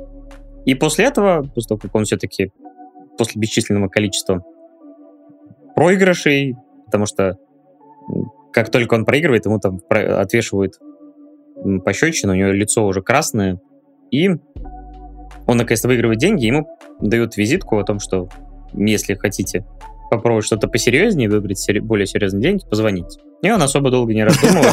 Если хотите, чтобы вас не били по лицу, а били по жопе, звоните. 8 800 и звуки из гач. И он звонит, приезжает за ним машина, травит, ну, точнее, вырубает газом, и он очухивается уже, ну, нет, не будет спойлером, они там оказываются на острове, где происходят некие жестокие игры, которые очень быстро выясняется, что проигравшие в эти игры отправляются сразу на тот свет. Поэтому ставки Отправляются очень в печь, так сказать. Да. Но вообще, они классно то, что они сразу же обозначивают правила, то, что, типа, каждый умерший в процессе игры человек, то есть он добавляет деньги в кассу. То есть там висит э, над потолком стеклянный шар, в который наполняются деньги. И чем больше людей погибло, тем, соответственно, больше касса, которую, ну, больше джекпот, который они могут сорвать. Ну и, естественно, этот джекпот забирает последний выживший в этой игре. Да, и вот какой момент стал для меня, как я сказал, поворотом, это то, что, опять же, небольшой спойлер, это не особо ни на что не повлияет, то, что после первой довольно кровавой игры они решают, что, блин, что-то говно, и там одно из правил разрешает, что если они проголосуют, они отправятся, собственно говоря, домой. И игра закончится, а те деньги, которые э, в кассе, они отправятся семьям умерших. Что в целом, как бы, ну, довольно неплохое подспорье, потому что для, для каждого ставка достаточно высока, то есть 100 миллионов, что ли, там, йен. Не йен, а ну, в общем, валюта корейская. И они голосуют, чтобы отправиться домой. И следующая серия показывает, что они живут... Ну, для них жизнь — это ад. И серия так и называется. И большинство людей возвращаются. То есть у них абсолютно безвыходная ситуация.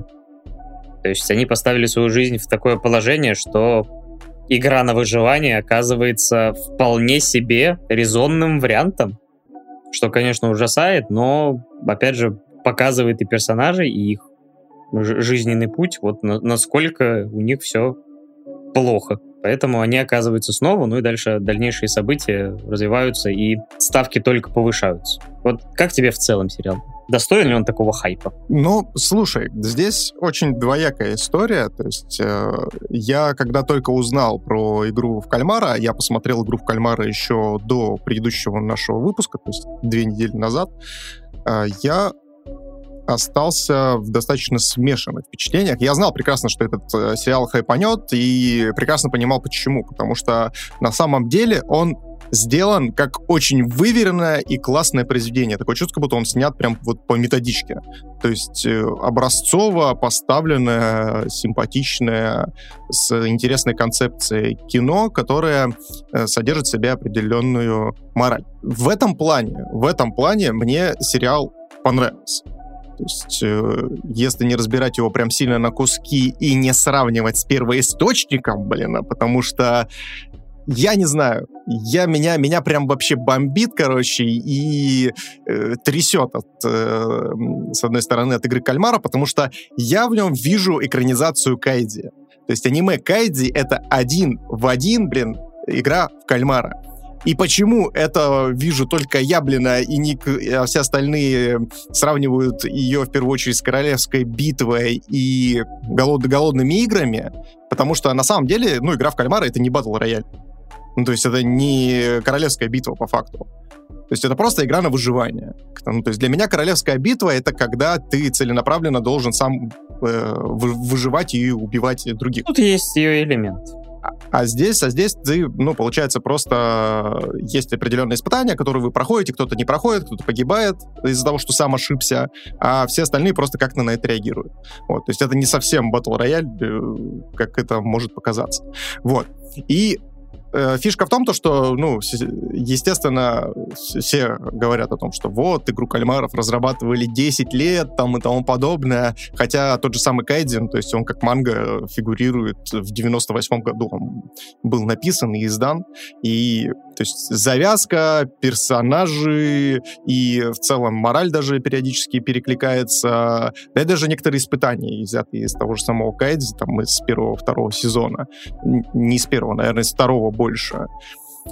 Вот. И меня от этого очень сильно бомбит, потому что если с, напрямую сталкивать игру Кальмара и Кайдзи, то игра, игра в кальмара просто лютейшее дерьмище. вот. Потому что... не стесняется выражение, да. Ну, потому что действительно, то есть накал страстей, который, допустим, происходит в Кайдзе э, и происходит, допустим, э, в игре в кальмаров, абсолютно несравним. Ну, продолжать как-то об, пытаться объективизировать мое мнение, хотя оно действительно абсолютно субъективное. То есть э, за игрой в кальмара, то есть там стоит в первую очередь э, в игре кальмара основной упор делается на взаимоотношения людей и персонажей. Ну, то есть э, сами персонажи очень неплохо прописаны, это да, это безусловно, у них есть свои архетипы, которые они проносят, так скажем, через всю игру. Но здесь есть небольшая проблема, то что эти персонажи не развиваются, абсолютно не развиваются никак. В Кайдзе тоже есть такая проблема, но в Кайдзе там немножечко по-другому все построено. В Кайдзе очень классно построены майнгеймы. То есть там сами игры, они выступают не просто как испытания, которые ты проходишь и ок. Либо, либо ты прошел, либо не прошел. А действительно полноценный вызов э, твоему серому веществу. То есть, когда главный герой Кайдзи, то есть э, он играет, э, первая игра у него там камень, ножницы, бумага, и он пытается математически просчитать ходы, Э, пытается как-то обмануть э, своего противника, предугадать его действия. И вот этого мне вот очень сильно не хватило в игре Кальмара. Если бы это присутствовало в этом сериале, это было бы просто пушка, вышка и тому подобное. Я не берусь говорить то, что, э, конечно, игра в Кальмара э, прям совсем не смотрибельна. Она, она очень классно сделана. То есть там действительно нет ни одной лишней сцены, там нет ни одного лишнего персонажа, несмотря на то, что их там достаточно много.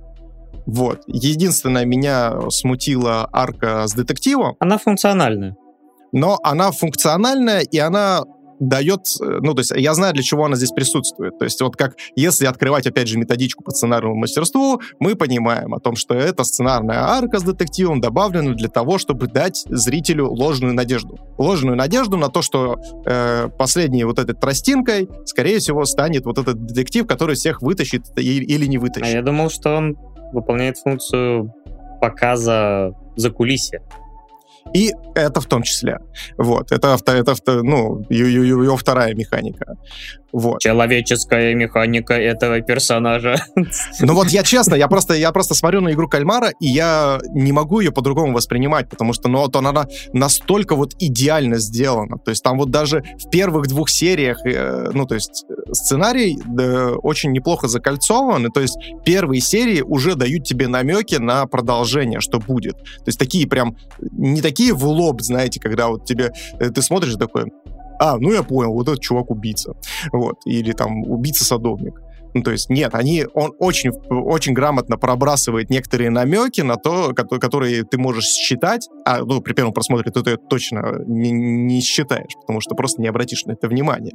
Но при втором ты начинаешь замечать дополнительные детали. У меня примерно с э, этим, э, с «Атакой титанов» такая же история была когда ты с, смотришь э, атаку титанов, не обращаешь на какие-то моменты э, происходящего особого, не даешь им акцента, а потом когда уже досмотрел там до того же самого там третьего сезона, начинаешь пересматривать первый и понимаешь, блин, так они же реально, они же ведут себя вот так, и ведут потому, что они вот те. И у тебя прям пазл складывается, и здесь тоже это так сделано, это очень прикольно, это классно, но э, я вот говорю о том, что если смотреть в отрыве, замечательное произведение, вот, ну, снято добротно, без ничего лишнего, абсолютно обезжиренное, обезжиренный сериал, который интересно смотреть, у которого есть действительно мораль, и которому нахер не нужно продолжение, я считаю. Вот ну, вот. создатель говорил, что и не планировал, хоть концовка такая не открытая. Но просто получается, что Тут, кстати, просят не спойлерить. Не, не, ребят, мы, мы не спойлерим. Мы не спойлерим. То есть мы общими намеками. Мне что-то подсказывает, что там какое-то обсуждение какого-то аниме. То что это? То, что мы тут обсуждаем, интересно, как обычно. Классик. Вот, и получается, да, этому сериалу не обязательно э, продолжение, но сам, э, ты мне сам говорил, когда мы это обсуждали, что называется, в приватной беседе, о том, что Skydio его роднит именно базовая какая-то концепция, а потом они все-таки идут в разные стороны. Поэтому я все, все равно не уверен на 100%, что, возможно, создатель игры Кальмара действительно ознакомился с Кайди, но пошел просто в другую сторону. То есть создал на базе какой-то вот концепции именно вот такой игры. Ну, и тем более, что, как мы опять же выяснили, такие концепции тоже были, но реально то, что вот описано в Кайде, оно, ну, блин. Ну, опять же, я сужу по тому фильму, э, чей пересказ я смотрел, и там действительно вот немало параллелей. Но мне кажется, что это вот э, не плагиат в прямом смысле этого слова, а именно либо взятая концепция, просто развернутая так, как хотелось создателю, либо же банальное совпадение.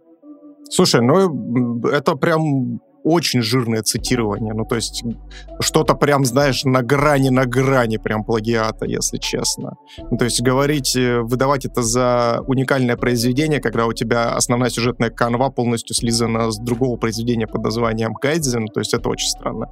Ну, то есть у нас есть должники, у нас есть игроки, ну, то есть главный герой тоже игрок, который играет, который проигрывает, который не может избавиться от этой зависимости, из-за нее падает в самую яму. Единственное различие с Кайдзи то, что Кайдзи присваивает чужие долги, а здесь, получается, долги самого главного героя. Окей, ладно. Вот. Затем они отправляются, встречают э, на своем жизненном пути человека, который предлагает им э, закрыть все долги и поиграть в игру. Вот. Затем их закрывают на ну, на труднодоступном и закрытом помещении. В одной, в, ну, в Кайде это гигантский лайнер, э, в игре кальмаров это остров. И, соответственно, там есть определенный набор людей, которые между собой начинают кооперироваться, что там, что там. Ну и как бы слишком дохуя совпадений, ну то есть чтобы это было, э, ну знаешь, типа просто совпадением. Может быть, может быть. Но все мы понимаем, что все это было в Sims. Потому что у нас, в принципе, все сюжеты... Безусловно. Они так... Просто безусловно. да, я начал именно сравнение изначально, что нет смысла из этого делать вот... То есть я понимаю, что тебя, наверное, раздражают обзоры, которые говорят, никогда такого не было, это нечто уникальное, просто с крышеснос. Это то есть, что новое слово в жанре. Само собой, да, наслушавшись таких э, эпитетов, ты можешь нагреться ниже копчика, потому что, вы, ребята, что вы сравниваете с Алисой в Зазеркалье? Типа, вот же, вот же. Но я все-таки думаю, что Кайзи не настолько. Популярен. Не списывает точь-точь. Типа, конечно, безусловно. Но все может быть, потому что вот мы имеем Но я поэтому, собственно, и сказал, то, что если его смотреть в отрыве, ну, то есть без э, прямого сравнения с, с похожими произведениями, то, да, безусловно, это классное, выберенное и точное произведение. Вот. У тебя как вообще э, с Я как раз именно тот зритель, который смотрел все это в отрыве, зная только вот базовую концепцию Кайди. И я остался очень даже доволен. Кто-то там жалуется на концовку, там на последнюю серию. Я, честно говоря, от и до был увлечен, был захвачен. Как я говорил, вот были два ключевых момента, когда действительно из простого какого-то шоу, где, ну, скажем так, проходного, я понял, что мне с этим шоу по пути. Как сериал, это возвращение в реальную жизнь, показ, показ быта и вот это вот э, ночь после, условно, голодные игры здешние. Кстати, кстати, здесь еще э, история с возвращением, когда они возвращаются обратно и показывают их быт, там как раз-таки вот возвращаясь к намекам и к, в целом сценарной работе, очень классно сделано то, что он в демонстрации этого быта мельком намекает о том, э, что произойдет с персонажами в конце. Хм. То есть с каждым персонажем, ну, то есть там происходят определенные события, и вот на, на, намек на них дается как раз-таки в тех сценах, где они э, вне игры как раз находятся. Вне Я, честно говоря, даже не заметил, поэтому, честно говоря, ты... Там да. очень много таких деталей, то есть если прям вот э, брать тут и даже есть... на э, свежую голову пересматривать, то ты их прям начинаешь замечать. Да, тут есть почва для пересмотра, что тоже весьма неплохо, потому что это показывает проработанный шоу. Поэтому, опять же, мне я остался полностью доволен. А, даже вот эта неоднозначная концовка, хотя для меня концовка скорее были не последние несколько минут, а именно разговор кое-где, кое с кем. Да, и... если, если бы не последние 10 минут, которые намекают на э, какой-то либо сиквел, либо спин не знаю, как это назвать, э, чтобы не спойлерить еще людям. Э, вот. И э, ну, как бы, то было бы прям вообще замечательно, потому что продолжение абсолютно не нужно. Мне кажется, что даже эта концовка не только... Ну, то есть, да, это, конечно, намек теоретически на продолжение, но в целом скорее какой-то посыл персонажа, скорее его какая-то вот, по сути, попытка арки развития. Потому что ну, он, ну, я да, я здесь, кстати, он не убегает, а все-таки решает что-то делать. Вот. Да, да, вполне вероятно. Вполне вероятно, что они в дальнейшем, ну, то есть, по крайней мере, во втором сезоне, ну, то есть я задним умом понимаю, куда это можно развить, и это можно сделать действительно интересно. Ну, то есть, если он пойдет дальше, глубже и попробует, э, с, ну, в присущей манере, как-то нестандартно, круто поиграть с персонажами, с которыми действительно в игре Кальмара очень классно играются, и каждому выдается достаточно времени на раскрытие и так далее вот, то да, оно вполне имеет место быть. Хотя я на самом деле думал, что это будет просто другой сезон. То есть, условно, какой-то, как мы выясняем, что там это далеко не первая игра, и вполне возможно, что можно было бы посмотреть на какую-то яркую игру из прошлого с другими играми. Ну, то есть пойти по, легкому пути. Но посмотрим, к чему это придет, потому что это самый популярный оригинальный проект у которого уже там на данный момент там, 120 или 130 миллионов, и прибыль, которую обещают Netflix, говорят, типа 900 миллионов при бюджете сериалов 20 с небольшим. Плюс это... Я советую вам, если вам понравилась игра Кальмаров, если вы смотрели присмотреться к корейскому кинематографу, потому что... Ну и к сериалам. Правда, я из сериалов посмотрел, наверное, только «Королевство», тоже от Netflix. Мне очень понравился сериал про зомби в средневековой Корее очень клевый. Но и огромное количество фильмов, тому пример, собственно говоря, «Паразиты», которые не так давно взяли Оскар. Вполне заслуженно, как я считаю. И я смотрел тоже немало качественных проектов. И что-то есть, что резонирует вот э, со мной, то, что это не выхолощенная западная картинка, это какие-то более живые персонажи, может быть, э, опять же, как, например, там в японских фильмах, там, в китайских немножко другой актерской игрой, к ней надо привыкнуть, но все равно очень часто с не самыми банальными сюжетами, не самыми банальными историями. Собственно говоря, например, ну, скажем так, я немало фильмов смотрел, а люди, которые вот любят корейский кинематограф по-настоящему... Ну, слушай, тот же самый там «Пылающий», который э, очень много наград собрал, отличное кино. Мне воспоминания а, об убийстве ви... нравятся, например. Да, воспоминания об убийстве. Я вижу «Дьявола», один из лучших вообще корейских триллеров, которые я когда-либо видел. Это Они это умеют, да. вот, если, вы, если вы не смотрели, обязательно посмотрите это кино. Это что-то прям на грани добра и зла. Ну и как умолчать про... Классно. Я чуть не сказал «Хеллбой». Ну, ты понял. Ну, давай, давай. Ну, ну давай, дед, давай, помогай. Хеллбой. Ну, чувак сидел в квартире 10 лет. Ну, олдбой, да, все. Давай дедули наконец-то вспомнить про олдбоя, потому что, да, это тоже уже классика мирового кинематографа. И читая «Ублюдка», ты понимаешь, что он, вот, опять же, это все резонирует с корейскими какими-то вот... Э, то есть они умеют делать и триллеры, и драмы, и Поэтому присмотритесь. Да, здесь радостно очень то, что корейский кинематограф наконец-то выходит на международную сцену, потому что действительно там есть очень классные представители, которые, с которыми стоит ознакомиться. Вот, сколько ты ставишь в итоге игре в кальмара? Я ставлю, вообще я поставлю ему 9. Мне вот настолько все понравилось. Единственное, что, да, ты скажи свою оценку, я еще подведу какой итог. Да, я поставлю восьмерку. Столько такой, ну это разве что не смотри, ну не, не несмотрибельное говно, конечно. Она восьмерка. Ладно.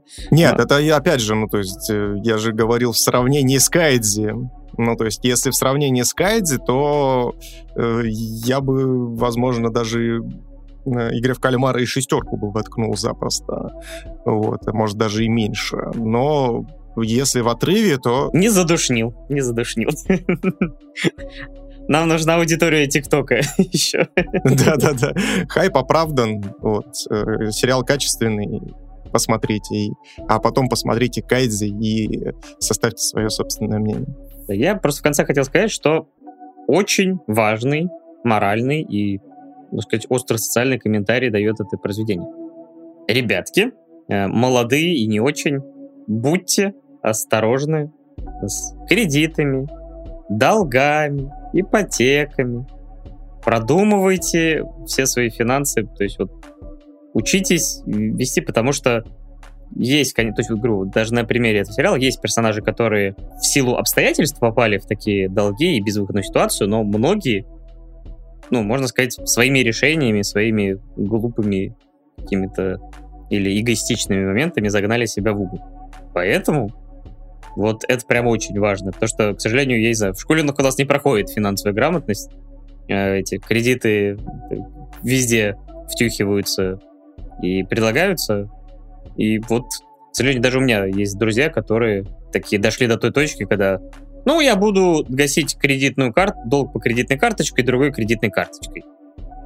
200 IQ move. Не делайте так, вот. Э, Звучит как отличный стартап. Да, вот Squid Games, это Squid Game как раз во многом показывает, что до добра это не доводит. Да, Вы... обязательно изучайте финансовую грамотность, ребят. То есть это не настолько душно, но зато максимально полезно. полезно. Да, вот что я хотел сказать. А стоит ли продолжать смотреть САУ? Давай-ка, Паша, начнем с этого, пожалуй. Sword Art Online Season 2. Поехали.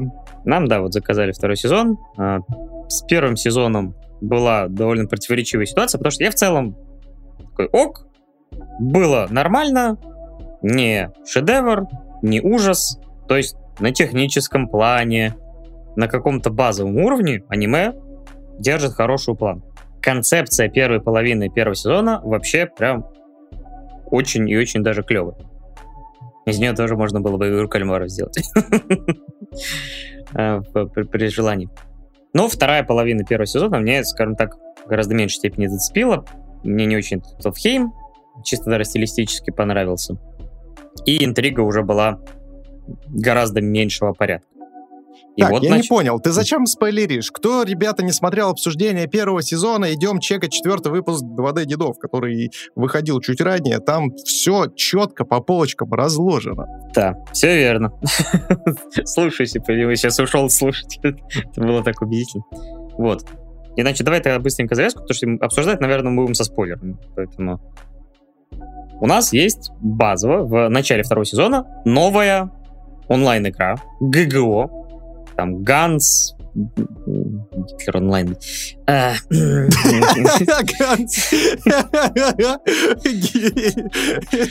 осуждаю, осуждаю. Я не помню, какой там второй слово. поиграл. Это единственный ММО, в которую я бы поиграл, Ну да, там все время стреляешь там по Гитлерам, да. Максим. Блять. Охуенно. Слушай, ну, тебя за это никто не осуждает. Да, где-то флеш-игра такая, наверное, существует. Гангейл онлайн. Спасибо, чатик. Дед опять забыл принять таблетки и порит какую-то херню. Вот. И в этой... Нам представляют, во-первых, нового персонажа с довольно интересной предысторией. Вставить здесь имя персонажа. Осада, я помню, что ее зовут, потому что но не помню, как ее имя. Опять же, чатик напомнит. Шинон, Шинон, Шинон у него да, был. Шинон, я да. и так, так, так и запомнил. Шинон, ну, да, Шинон именно в игре. И у нее достаточно интересная предыстория, потому что в детстве, когда ей было, не знаю, что-то 8 лет или, или 10, не суть, она стала свидетельницей ограбления банка, и грабитель в, во время ограбления выронил. А у тебя в переводе банк был? У меня почему-то я, почта была. Может быть, и почта, это я, опять же... Это почта Моя банк память. Рекламная интеграция, почта Он просто хотел вернуть свой iPhone, который 8 лет ему везут. Такой, господи, я заказал 4S. Сука, уже 25-й год, какого хрена? Уже, блядь, двенашка вышла. Да, я уже детей из школы выпускаю. Где мой телефон? Да, он сразу стал бы положительным персонажем, мне кажется. Какой-нибудь драмы с э, Быкова. Вот, и э, так уж происходит, что пушка попадает ей в, рука, э, в руки, И она вот от какого-то стресса, от вот этой ситуации, потому что там и уже по и на маму он начал как бы ствол навалить, она его застреливает. Что рождает огромную травму Поэтому, Он да. выронил один ствол, но на мать начал наставлять другой. Не, ну это... В моей голове это звучало лучше. Да, ну это повод, да, его вычкануть. И это огромная травма для нее. Она в реальной жизни ее булит, причем максимально странным, но понимаешь почему, потому что она даже, когда на нее там, направляют два пальца, как делая из этого как бы она Пистолет? уже начинает течь. Закрой свой рот! Я не могу остановиться, господи боже. Слезы у нее текут, слезы. Выкручиваемся как можем, чтобы не, не прекратить существование на 8 лет. Вот. Э, значит, и вот она пытается как-то существовать в этом мире, и для нее отдушиной является вот эта игра Gun Gale Online, где, собственно говоря, она может управляться с оружием и настраивать себя на то, чтобы преодолеть этот страх, чтобы стать сильной в реальной жизни, чтобы, скажем так, вырасти над собой, чтобы преодолеть эту травму детства. И у меня ну, скажем так, никаких... У меня нет. возникают сразу же вопросики на тему того, что, знаешь, типа, я боюсь пистолетов, боюсь огнестрельного оружия, но я пойду играть в онлайн ММО, в котором все держится на э, стрелковом оружии. Это типа из разряда того, что я боюсь воды, и тебя просто в середину реки бросают такие, ну, плыви, братан. Ну, ну, сам понимаешь, что в некоторых случаях это работает, и человек преодолевает этот страх, вытесненный другим ну, стрессом страх а в какой-то э, кто-то утонет. Вот в данном случае она попала в эту игру и оказалось, что ей там максимально комфортно, она может там раздавать, то есть она стала там топовым игроком и чувствует себя как рыба в воде, но в реальности, к сожалению, еще не может преодолеть это. Само собой, нужен один персонаж, чтобы все стало лучше. Но о нем попозже. Главный, и... главный психиатр да. всея Руси Кирита. Кирита-терапия нужна. И билетик в гарем, где уже, может быть, нету мест. Блин, просто очередь стоит, я только спросить, блин. Именно так, да. И, ну, скажем так, я этой героине ну, действительно сопереживал, мне она понравилась, то есть я бы с удовольствием бы сделал бы ее главной героиней. Но, эм, так сказать, э, САО это все-таки сериал про Кирита и его приключения. Поэтому оказывается, что в этой игре есть так называемый DevGun. Он же так называется? Да, да, да. Да, который убивает людей в реальной жизни. То есть он стреляет... Очень, очень, знаешь, такой, типа, DevGun? Нет, наверное, Gun. Нет, наверное, Happy Gun. Ну, как бы, блин, название чисто вот... Э, смерть. Смерть, блядь, оружие. Да. Вот, и получается, что для Кирита есть работенка, поэтому там полицейский из какого-то департамента по делам, ну, который я такое ввел расследование по после того, как САУ завершилось. Например, там же были, по сути, преступники, которые убивали э, людей в игре.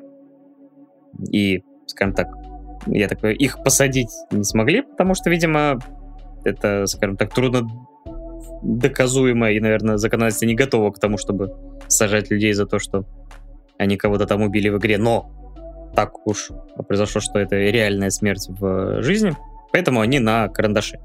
Но, как мы выясняем, так, на таком себе карандаше, честно. Вот. Каждый на карандаше сидит. Да, вот могли бы на бутылке, а они только на карандаше. Вот мы только начали обсуждать э, Я тебя рисую, Online, как... я тебе рисую в журнале бутылку. Я рисую но пока карандашиком. белым членом. По губам тебе и мелом. Извините, да. На игру мы только начали обсуждать Sword Art Online, как прилетел донат на третий сезон. Сказка Я продолжается. здесь жить! Мальчик, водочки нам принеси. Мы в САУ летим. Третий сезон. Да, то, там без э, полулитра не разберешься. Вот, и появляется как бы опять ставки увеличились, потому что снова появились персонажи, которые убивают, только теперь непонятно вообще, каким образом это делают, потому что технологии изменились, если э, в тот шлем, который Амусфера, или как он там назывался, или Амусфера он потом, короче, в изначальном шлеме, который использовался для САУ, там было микроволновое излучение, которое реально могло убить человека по сигналу из САУ новые приблуды. Да, такого... но в конце первого сезона, как сказали в новостях, то, что производство подобных шлемов начали ставить на контроль, и, соответственно, все вот такие приблуды, которые могут нанести вред человеку, находящимся в онлайн-игре, в онлайн-ММО в нашем случае, их э, начали контролировать и упразднять. Да, то есть это даже в, первый, в конце первой арки, потому что они уже играли в Вельхейм, уже, скажем так, в новых шлемах, ну, без какой-либо, собственно говоря, опасности. И вот возникает, собственно говоря, новая угроза. Кто-то сказал Вал, Валхейм? Это рекламная интеграция? Играйте в Вальхейм. Нет, Эльфхейм, он же, ну, Или это мир у них, так я, кстати, забыл, как у них в итоге сама игра называется. Опять же, дед забыл, не обращайте внимания. Вот, и появляется интрига. Снова ставки возросли. Э, сам мир этого Гангейла довольно-таки интересный, киберпанковский, э, киберпанк, перемешанный с пустошами, которые почти какой-то постапокалипсис, какие-то пустыни. Э, и в целом мне вот это на базовом уровне, ну, скажем так, вернулся интерес.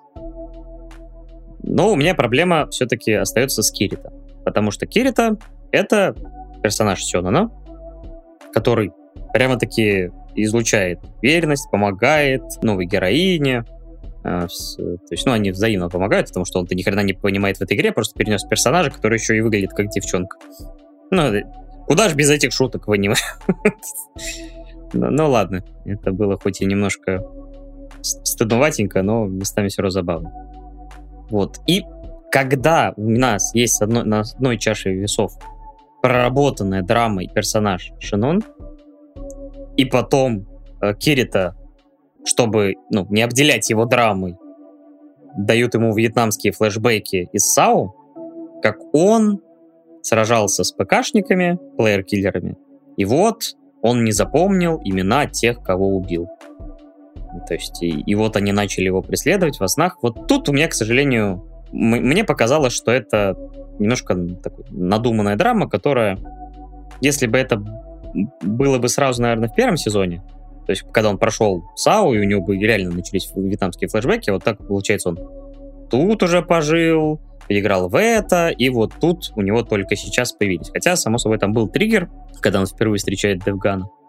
И это можно, в принципе, оправдать, но вот у меня, к сожалению, было ощущение искусственности этой драмы. Но вообще, там же в первом сезоне, я насколько помню, он же никого не убивал, и здесь у него больше триггер сработал то, что он убил этих ПКшников. Ну, то есть прям полноценно стал убийцей, типа. И поэтому это его триггерит, и это его тревожит, так сказать. Нет, сама вот базово нормально. Просто, видишь, э, так как, наверное, создатель РНБ, наверное, только к этой арке задумался над этим, то получается, да, то есть до этого это не фигурировало, и поэтому оно немножко возникает, ну, в моем представлении, ну, не то чтобы из ниоткуда, э, потому что, опять же, как я сказал, триггер есть для появления этого, то есть теоретически он мог это давить в себе, не показывать, и вот э, появился этот DevGun, и после общения с ним у него вот эти воспоминания нахлынули, и он стал тоже. Ну вот... Но я с тобой согласен здесь, то что по сути своей вот эта вся история с убийством ПКшников, она взялась из ниоткуда вообще. То есть, понимаю, если бы на это намеки, либо какие-то хотя бы упоминания были в первом сезоне, и во втором они раскрутили бы это дальше. А тут она берется из ниоткуда, и ты такой, погодите, а почему этого в первом сезоне не было? Почему вы решили только во втором сезоне начать об этом говорить вообще в принципе? Да, это условность как бы второго сезона. Это, ну, это рояль. Ну, то есть да. рояль, который всплыл и для того, чтобы дать хоть какого-то объема Кирита. Да, и вот на фоне проработки Шинон, мне вот, да, вот, к сожалению, этот конфликт, в смысле его внутренний этот конфликт, это попытки блин, то есть я, я убивал людей, я такой плохой. Ну, вот, опять же, это в целом оправдано, но, опять же, на фоне Шинон это выглядит какой-то вот картонкой для меня, которая вот, ну, не объемная, а какая-то плоская история. Вот. Ну, давай будем честны, в первом сезоне Кирита был Морисьюшным персонажем, во втором сезоне тоже ничего не поменялось, поэтому... Это логично, с этим надо смириться. Сильного, да, с, с этим приходится мириться, потому что... Так и в условности ну, жанра. А, а при этом, а при этом сценаристу и всем создателям нужно как-то с этим Марисюшным персонажем как-то работать, и поэтому они вот прибегают к таким вот читерским методом для того, чтобы э, его как-то раскрыть и преподать с другой стороны, они закидывают его роялями из кустов, из да. ниоткуда. И просто. вот, получается, для тех людей, которые, ну, у них нет никакой проблемы с восприятием персонажа именно в таком формате, то есть именно максимально привычным для этого жанра, я думаю, у них все будет хорошо. И в этой половине, потому что, опять же, есть достоинства довольно... Ну, перестрелки довольно неплохие. Э, Кирит это бегает вообще с лазерным мечом иногда. Конечно, есть вопросики ко всей этой механике с целью. Но это ладно. Это как и ко всем Звездным воинам, в принципе. Нет, тут в смысле, что тут вот именно вот этот момент прицеливания, когда луч появляется, ну, по сути, тебе надо просто обладать хорошей реакцией, чтобы вовремя от этого целеуказателя, так сказать, а, отбежать и увернуться. Ну, ну ладно, там тоже есть свои нюансы. То ну есть, ну, да, допустим, да. снайперские винтовки, они не оставляют этот луч вообще. То есть со снайперской винтовки ты можешь э, вполне из кустов чувака прибить. Геймдизайну тогда тоже вопрос имеется, насколько, блядь, здесь снайперские винтовки тогда имбалансны, но это уже другой момент абсолютно. Но меня порадовало, что я действительно получил, ну, скажем так, крепко сбитую арку со своими достоинствами и недостатками, которая на фоне, например... То есть, мне, честно говоря, эта арка понравилась больше, чем, например, вторая арка первого сезона. Вот за счет как раз во многом именно этого персонажа. А их тут три. Я так просто да. спойлерну немножечко. Вот. Их тут и, три. Э, ладно, давай я, короче, наверное, чтобы расслабиться немножко, вытащу плашечку спойлера, потому что... Вытащу, наконец, бутылку карандаша, на котором я сижу. Еп, еп, еп. Значит, следующая арка, это для меня был самый мучительный момент. Тут, к сожалению, я уже не могу себя сдерживать.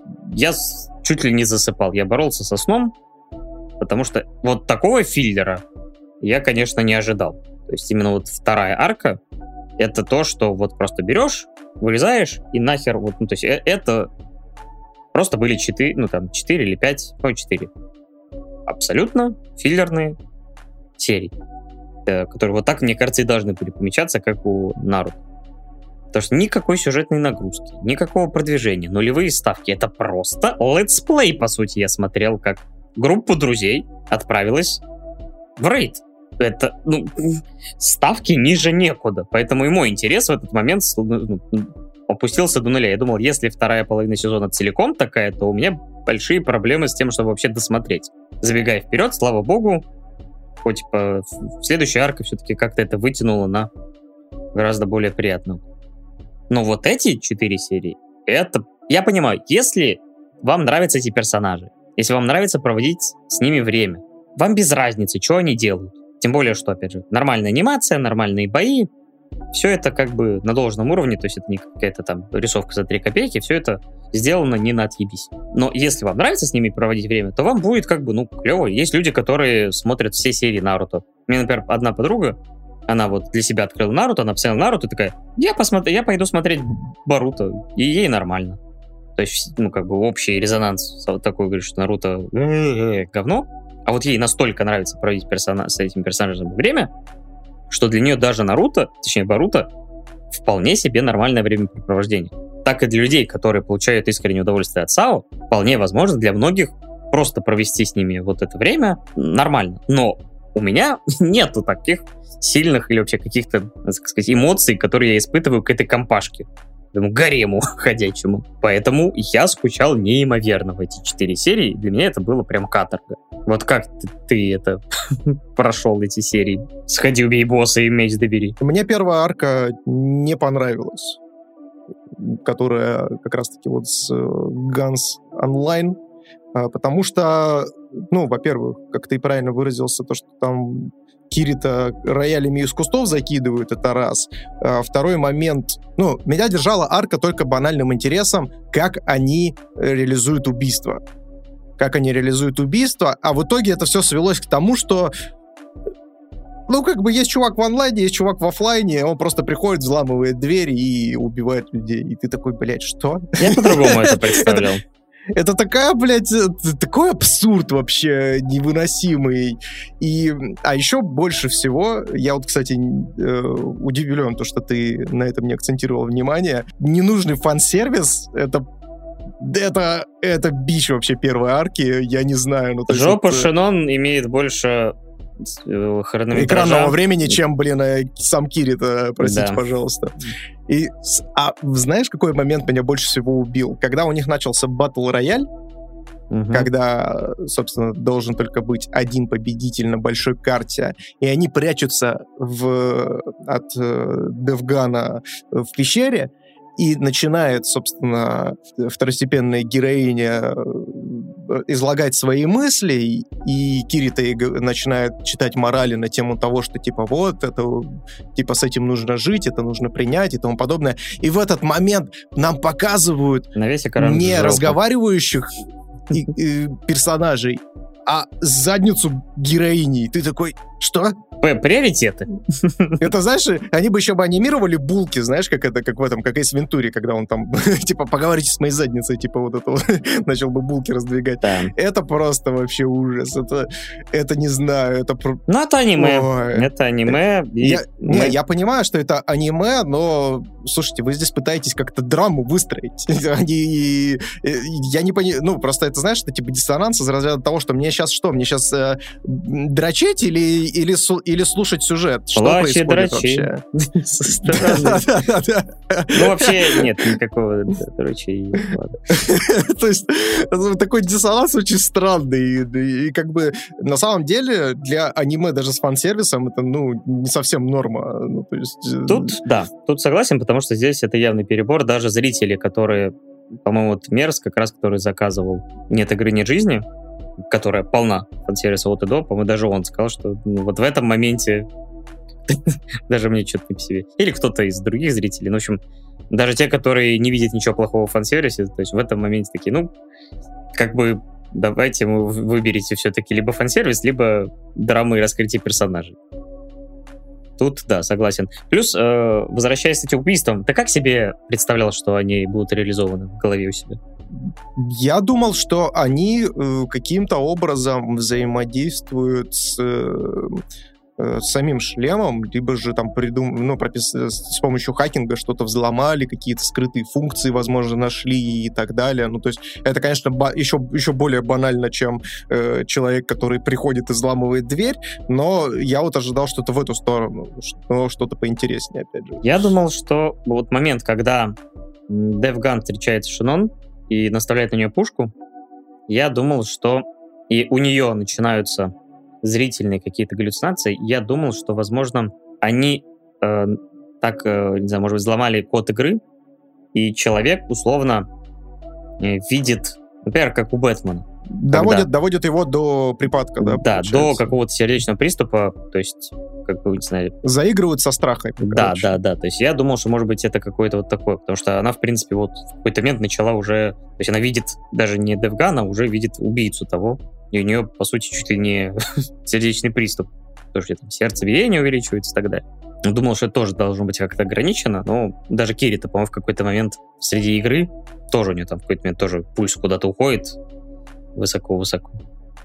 Вот, и я да, думал, и это... просто uh-huh. я вот тоже в эту сторону как раз-таки э, ловил, ловил себя на такой мысли, но вопрос в том, то, что, опять же, здесь важно понимать, что в рамках концепции, когда кто-то взламывает хату и приходит к тебе домой, есть, блядь, овер до хера но. Ну, то есть это насколько нужно быть... Э, ну, то есть, во-первых, давайте э, ну, вспомним, что э, Guns Online — это игра американская, Э, то есть там люди со всей планеты играют, и по факту, то есть они ограничиваются только японскими игроками. А что, если бы среди топовых игроков не было японцев, что бы делали они тогда? Ну, они бы, наверное, выбирали топовых японцев. Ну, не, по кстати, они бы, они бы, они бы, блядь, э, их бы бюджет закончился на первом же перелете, блядь, из Японии в сторону Соединенных Штатов, мне кажется. Настолько абсурдная фигня, что я такой посмотрел, такой, блядь, господи боже. И вот это вот вы мне пытались про, про, пропихнуть, то есть, э, ну окей, ладно. То есть единственное, что есть качественного в этой арке, это вот как раз-таки история Шинон, ее предыстория, как она с этим совсем справляется, ну то есть в плане э, психологичности и, э, в принципе, ну то есть сюжетной арки очень даже неплохо. Это вот единственное, что спасло для меня э, от того, чтобы вообще перестать смотреть САУ второй сезон. Но потом началась вторая арка. А сейчас, раз мы уже затронули все-таки первый, дай сейчас хочу сказать, э, уходящий поезд, э, как еще называется, потому что первый раз нам показывают школьника, который, ну или один из первых разов, когда Шинон взаимодействует со своим школьным другом, и такой, он злодей? Нет вариантов, что это не злодей. Я даже реально на стриме так и сказал, и, конечно, когда это выяснилось, ты думаешь, ну, ну, ладно, тут скорее Слушай, ну и, опять же, давай еще вернемся и процитируем э, наш предыдущий разбор САО первого сезона конкретно, что в арке очень много упущенных возможностей, которые можно было докрутить, как-то дополнительно рассказать. То есть нам вбрасывают, допустим, информацию на тему того, что в этой игре можно зарабатывать электронные деньги, а потом их обналичить. И это тоже очень интересная тема, которую можно было бы как-то раскрыть дополнительно. Нам вбрасывают и больше с этим ничего не делают. Ну, стараются связать это с убийствами, что это, по сути, там такие завуалированные ограбления.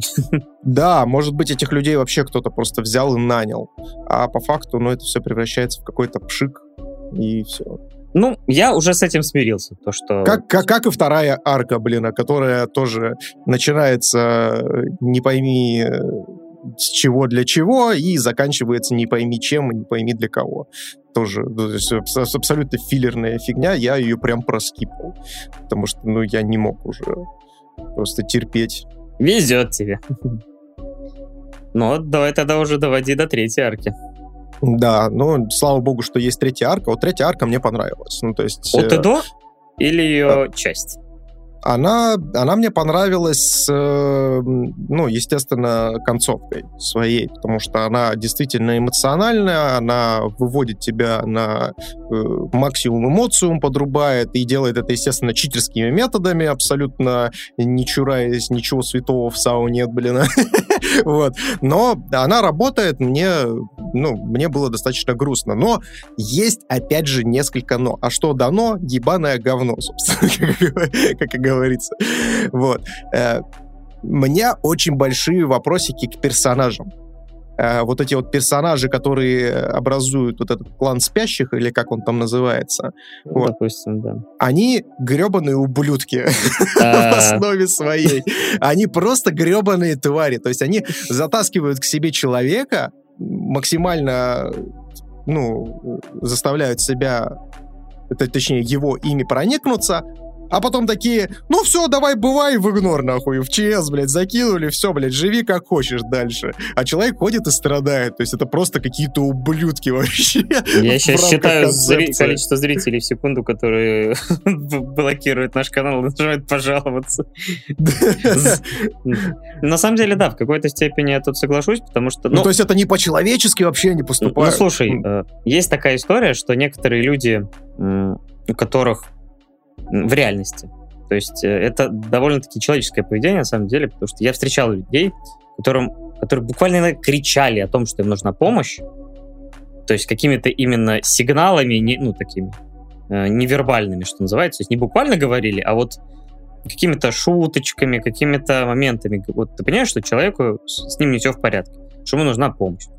Но ты его спрашиваешь, типа, давай поговорим. Не-не, все в порядке, все окей. И вот это абсолютно такое поведение, когда такие, то есть момент, когда человек действительно хочет помочь, хочет подружиться. Э, Но это прям абьюзивное Они отталкивают поведение. его, потому что, к сожалению, они, вот у них такая защитная реакция. Поэтому это в какой-то степени оправдано. Иногда люди действительно в таких ситуациях, они могут наоборот. То есть, потому что они считают, что так будет лучше, а что они не причинят больше боли, чем сейчас. А, то есть они причиняют ее отталкивая, но они считают, что если они не оттолкнут, они причинят еще больше. Нет, ну как бы, как бы я громко тут э, не разглагольствовал на тему того, что они ублюдки и тому подобное. Естественно, я с этим смирился. Ну, то есть я понимаю, что такое поведение имеет место быть, и мне, в принципе, ок. Поэтому мне третья арка понравилась. И завершение ее было очень эмоциональное. Естественно, Плакал. опять же, огромное количество допущений того, что, блин, а просто там чуть ли не весь сервер слетелся, собственно, на финальную сцену, и они там максимально нагнетали для того, чтобы э, у тебя такие, знаешь, а у тебя уже текут слезочки? Ты такой, я держусь, я мужик, я держусь. Они такие, ну а теперь смотри, вот они все прилетают, и они все плачут. И ты такой, нет, пожалуйста. Мне кажется, в один прекрасный момент они бы просто, знаешь, вынесли бы собачку или кролика, знаешь, и такие, плачели, я убью кролика, блядь. Ну, они просто начали его душить, типа, господи, нет, нет, я, я плачу, ладно, хорошо. Прекратите это дерьмо, Это, знаешь, я сейчас э, представил аналогию, это, знаешь, какая-то эмоциональная штанга, где ты сначала такой ну, вытягиваешь, держишь, держишь, а тебе еще вес прибавляют и прибавляют и прибавляют. И мне уже дышать было сложно, потому что этот кол в горле давил. Э, само собой, такие люди, ну, мне написали кто-то там. А я думал, Паша расплачется. Ну, то есть, само собой, при просмотре чего-то на людях, ты, я в кинотеатре обычно слезы давлю, так или иначе, потому что, ну, как-то неудобно. Хотя, смотря один, возможно бы и пустил бы слезу, потому что там действительно выкручено все. Вот. Я знаешь, как в том меме, где чувак плачет, орет, и вот это выкручивает на 10 э, на громкости. Вот тут примерно так. То есть ты понимаешь, да, это, э, это читерный прием, но поданный рабочим способом, нормальным, не слишком пошло умеренно. Поэтому я это им простил. Спасибо, что хоть во время этой сцены не показывали жопу. Я за это готов благодарить создателей САУ, блядь. А то они могли бы, блин, просто и смерти девушки, которая погибает от спида, э, запихнуть фан-сервисом по самой не балуйся. Главное, что они не начали крутить и спиди-гонщика. Спиди-гонщик такой тоже приехал с соседнего сервера, блядь. Такой, садись тачку, прокачу, блядь. Да, на... плюс, на самом деле, э, как и, в принципе, и в первой части, были интересные какие-то моменты, там, технологии и так далее. Здесь э, затронута те, э, тема взаимодействия технологий и больных людей или же людей с ограниченными возможностями. Интереснейшая тема, на самом деле, потому что я считаю, что технологии должны Э, максимально стремиться, и они стремятся э, таким людям помочь, облегчить существование. И в данном случае вот для этой героини э, этот... Как он там куб называется? Не медиакуб, а... Ну, в общем, ну, я не помню, как это В общем, эта технология погружения, да, она не только давала ей возможность жить ну, какой-то все-таки, пусть и фантастической, но более, более полноценной жизнью, чем она жила, и при этом как бы гасила еще и болевые ощущения, с которыми она э, на постоянной основе сталкивалась. Опять же, интересная тема, которую по-хорошему можно было бы развивать хоть целый сезон. Или там какие-то, ну, скажем так... Или убрать нахер вторую арку и немножечко По сути, да. вторую. По сути, да. Третью, точнее. Да, и мне, кстати, всегда были проблемы, наверное, вот переход между этими арками, он один переходит в другой, потому что вот тут поход в данж, и третья арка, по сути, начинается с того же. И ты думаешь, а можно было вот эти четыре серии просто вычеркнуть, и, по сути, ну, как бы ничего бы не поменялось. То есть, ну, и действительно подобавить несколько серий, которые, может быть, рассказывали про других детей, например, э, которые там лечатся и используют этот медиакуб. Там, ну, короче, заполнить бы этот э, промежуток, либо просто меньше серий сделать, ничего бы от этого страшно не сделать. Вот. И ну, опять же, да. мне понравилось, что не затронули такую тему. То есть видно, что на, опять же, как говорил, на этапе концепций автор Ранабе, ну и те люди, которые это реализуют, у них приходят мысли интересные, интересные темы. Просто этот жанр и тот, э, скажем так, позиционирование, то есть мне кажется иногда, что они немножко заложники того, что это Сёнэн, то, на кого они, она рассчитан, и вот они зажаты, поэтому они буквально... Я сомневаюсь, что их бьют по этих аниматоров э, хлыстом бьют. Рисуй жопу! Рисуй жопу! Рисуй жопу! Рисуй жопу! Но это же драматический момент. Рисуй жопу! Рисуй жопу! Мы выпустим отдельную фигурку Шинон, которая вообще без остальных частей тела будет. Просто нижняя половина. Ноги и жопа. И отдельно верхнюю для странных людей. И специальный карандаш в комплектик положим. Что Нет, да, они безусловно, они безусловно заложники концепции, потому что по факту они, что в первом сезоне, что в принципе, ну, скажем так, вся э, история, связанная с Sword Art Online, э, она завязана на смерти.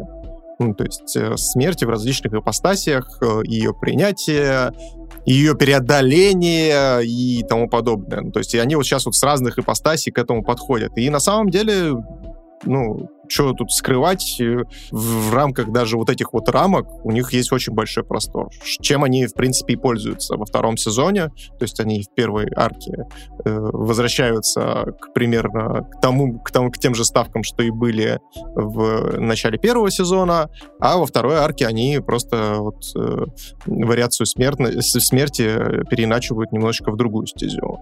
И это, я не считаю, что это плохо, это интересно, и это классная тема, на которую которую, например, молодым людям было бы интересно, с ними было бы интересно обсудить и э, какие-то попробовать им э, дать какую-то пищу для размышлений и подвести к определенным выводам. Вот.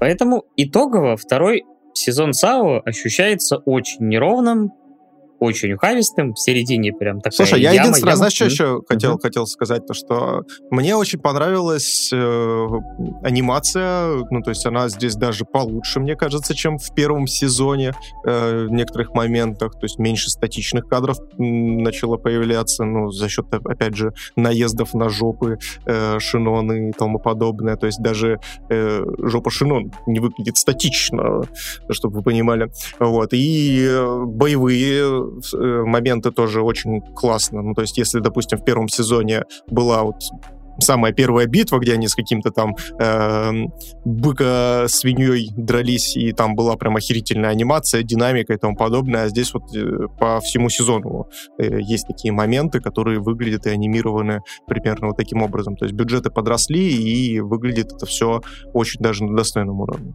Ну, мне кажется, что и One Pictures ну, после успеха первого сезона не были и, особенно и, ограничены. Иван Pictures? A1. А, именно они делают Иван. Я думаю, что Иван. они не... Русский Иван, блядь, Pictures, представляю. Columbia Pictures не представляет, что Иван Pictures такое снимает. Да. Я думаю, что у них бюджеты действительно не были проблемы, потому что, как мы знаем, э, Мастера Меча Онлайн — это одно из самых популярных аниме то есть, например, даже у второго, хоть у него оценка, например, там 6,72, но, например, по популярности оно 31 на моей аниме-лист. И, ну, типа, грубо говоря, такое то ли голосовавших, то ли людей, которые... Ну, да, голосовавших больше миллион. Почти миллион сто. То есть, э, поэтому при таких условиях я думаю, что... Э, ну, действительно, уровень, вот как я и сказал в начале, Э, это аниме, например, я ни, ни за что не могу да, оценить там меньше, там, например, там, чем в 6, просто потому что уровень качества его на базовом уровне это очень-очень достойно. Это, ну, скажем так, ну, одна из, э, ну, не выше, может быть, не высшая лига, но очень и очень хорошо. Все дорого, богато. Не фейт, конечно, но хороший уровень.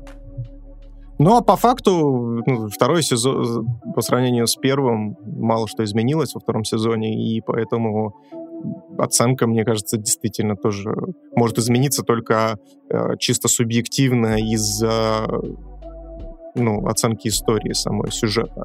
И для меня лично второй сезон оказался э, чуть-чуть хуже, чем да, первый. Да. Поэтому я оценку ему чуть-чуть снижу по сравнению с первым сезоном. Но здесь я с тобой соглашусь. То есть САО достаточно среднее, как и... Как бы, блин, а слушай, мы сейчас э, вердикт выставим абсолютно такой же, как и э, первому сезону, поэтому я думаю, это будет ни для кого не секретно. То есть это нормальное аниме, с интересными темами, которые поднимаются, немножечко скучное. Ну, то есть для подростков прям само то. Ну, то есть посидеть, скоротать вечерочек, ну, то есть не прям шедевр-шедевр, но вполне смотрибельный, смотрибельный тап, тайтл и смотрибельный сезон, даже второй. Полностью поддерживаю. Вот. Единственное, что я поставил э, первому в итоге 7, ну вот здесь я бы поставил, даже, может быть, не 6,5, а какой-нибудь 6,7, там 6,8. Вот реально, действительно, вот за счет вот этого провала посередине оно снизилось. Так бы это было бы, наверное, примерно то же самое. Плюс, э, ну, как я сказал, наверное, вторая арка первого сезона мне понравилась меньше, чем например, вторая арка второго сезона. И вот получаются такие весы, которые вроде как уравновешивают, но есть вот действительно такой для, для меня провал. Это четыре серии в середине, которые тянут второй сезон на вот эти пол, условно, балла ниже. Ну вот, а я по прошлому сезону поставил, насколько я помню, шестерку, этому я пять просто воткну. Даже не половинки. Ну ладно. Ну, потому что первая арка мне прям очень не зашла. То есть э, она, она хоть и держит напряжение некоторым, но этого недостаточно. И в целом я хочу еще раз, раз уж мы подытожим, ребята, нет, попробуйте обходить срачи стороной, потому что только я выложил запись в Телеграм, ну не только, но через какое-то время после того, как я выложил первый выпуск реакции на вот второй сезон, смотрю, а там опять 40 комментариев, и я такой, не-не-не-не-не, я туда даже заходить не буду, потому что там настолько споры быстро переходят на личности, оскорбления, что думаешь, может быть, вообще отключить эти комментарии нафиг, ну, вроде хочется, чтобы люди обсуждали, но, к сожалению, да, все равно залетит какой-то человек, что скажет, вы, вы, вы уроды там, типа, его срете, другой говорит, да все правильно, говнище, а это скажем так, как и в случае с игрой Кальмара. То есть, я думаю, уже сейчас есть огромное количество людей, которые ненавидят игру Кальмара просто из-за ее популярности. Потому что, когда тебе все говорят, блин, это невероятно, это круто, ты инстинктивно, у тебя что-то может перетнуть, и ты будешь ненавидеть это из-за того, что это хайпов. Я думаю, Сао то же самое. Это, ну, этот статус одного из самых популярных аниме превращает многих людей э, с, в хейтеров э, мгновенно. Тем более, что есть, наверное, люди, в которые... гребаных душнил, типа меня. Да, есть, наверное, люди, которые восхваляют САО, ну, считают, типа, лучшим произведением, и, само собой, есть люди, которые подождите-ка. Ну и началось, и все. А по сути, правда, она где-то посередине. Да и все, все равно все это субъективно. Ладно, давайте закончим наш стрим на... На высокой а... ноте. Detroit Metal City. На самом деле на очень низкой ноте, потому что э, там используется в основном очень низкий вокал. Э, и тут тут тур я, я не знаю, вчера, блин, реально, когда досматривал Detroit Metal City, поймал себя на мысли о том, что этот вступительный риф напоминает мне осколки. Пусть это как бы другое, ритмический рисунок немножко, но я все равно ту ту туру ту ту ту туру ту ту туру ту ту ту туру Вот эти аматоры старые. Вернули мне 2005 год или когда там осколки были выпущены. Причем самое интересное, что реально в этом сериале все держится на этом гребаном опенинге. Прям абсолютно все. Ну, то есть я... Это единственный тайтл, в котором я опенинг не пропускал ни разу. Да, ну, я не смог это опять сделать. Это просто невозможно. Опять же, там 12 серий, как бы, ну, не так много, но при этом, при всем невозможно. Хватает тебя прям за яйца, хватает твою голову и начинает ей трясти. А ты в итоге пересмотрел? Что вроде говорил, что смотрел до этого? Да, я смотрел Detroit Metal City давненько, как раз-таки там, в году 2007, наверное, как раз-таки, когда э, ракошником был жестким. Вот, и, соответственно, кокошником. Кокошник. Жестким. Nice кокошник. Nice кокошник. Очкошник. Черт, все, год, Влад, заткнитесь. Вот. И да, я, конечно, я для того, чтобы освежить в памяти, пересмотрел. Ну, благо там немного, то есть, ну, 10-минутные серии. Это как бы не так. Да, easy-peasy. Вообще, конечно, наглухо отбитое аниме. То есть вот да, начнем, давай начнем с завязки, как да, обычно. Давай, да, я, я проговорю. Давай. Э, в общем, есть у нас главный герой Сойтин, который живет в небольшой деревеньке вместе со своей мамой, братиком. Ну и, в общем, у него благополучная, хорошая семья. В общем, он уезжает э, в Токио для того, чтобы э, поступить в школу, или, или он уже ходит в эту школу, я не совсем понял, вот, но это, ладно, это неважный вариант, э, тьфу, неважный момент, вот. И, в общем, едет он туда учиться, и, естественно, у него есть голубая мечта, он хочет петь песни. Оп, хочет песни. стать, да, хочет стать поп-исполнителем, петь что-нибудь смазливое, веселенькое, чтобы девочки смотрели на него и говорили не каваи, но жизнь распоряжается иначе, и он становится вокалистом группы Detroit Metal City, самой тяжелой и самой брутальной группы Death Metal в Японии. Ну, поначалу только в Токио, а потом уже в Японии. Можно комментарий? Если вы вдруг не знали, Death Metal отличается тем, что изначальные Death Metal группы, которые зародились э, где-то в Скандинавии, э, они были настолько отбиты, что они реально ну, не знаю, жертвы, скорее всего, может быть, животные какие-то приносили, жгли церкви, и вообще есть отдельная история о том, как э, участники группы Мейхам по-моему, один из их участников э, Роскомнадзорнулся, и по легенде обложка одного из их альбомов это с, э, сфотографированные вытекшие мозги этого участника. Продолжай. Да, ну и опять же здесь важно понимать, что Death Metal, он не зря называется Death, то есть текста у них пронизаны, естественно, смертоубийством и прочими всякими э, вещами, которые нельзя говорить на Твиче. Но тут текста, конечно, один охренительнее другого. Я тебя, я тебя предупреждал. Мы, короче, так получилось, что на первый стрим э, Паша, когда смотрит аниме, он смотрит его в Дискорде вместе с нашими подписчиками. Поэтому, если хотите, можете залетать и присоединяться к просмотру, естественно. Вот. И я, получится, получается, хотел э, посмотреть как раз-таки первые серии вместе с Пашей, и я его предупреждал, что э, смотри без русской озвучки песен. То есть там есть фандабовский перевод, когда, где переводится на русский язык еще и песни голосом. Не субтитрами, а именно голосом. И это кринжадина просто дичайшая. Ну это так хорошо сочетается с происходящим. Это да, это да. Потому что это дикий коктейль, собственно говоря, этого кринжа из каких-то ухохотаек, от, э, на, которые сочетаются, то есть ты то орешь в монитор, то тебе прям стыдно за происходящее на экране, хочется глаза закрыть. Или тебе отвратительно, когда кому-то харкает в рот. А, господи, кошмар.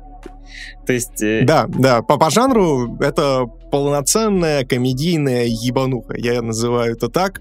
То есть э, серии между собой очень мало связаны, не считая Повседневность. некоторых... Повседневность Death Metal группы.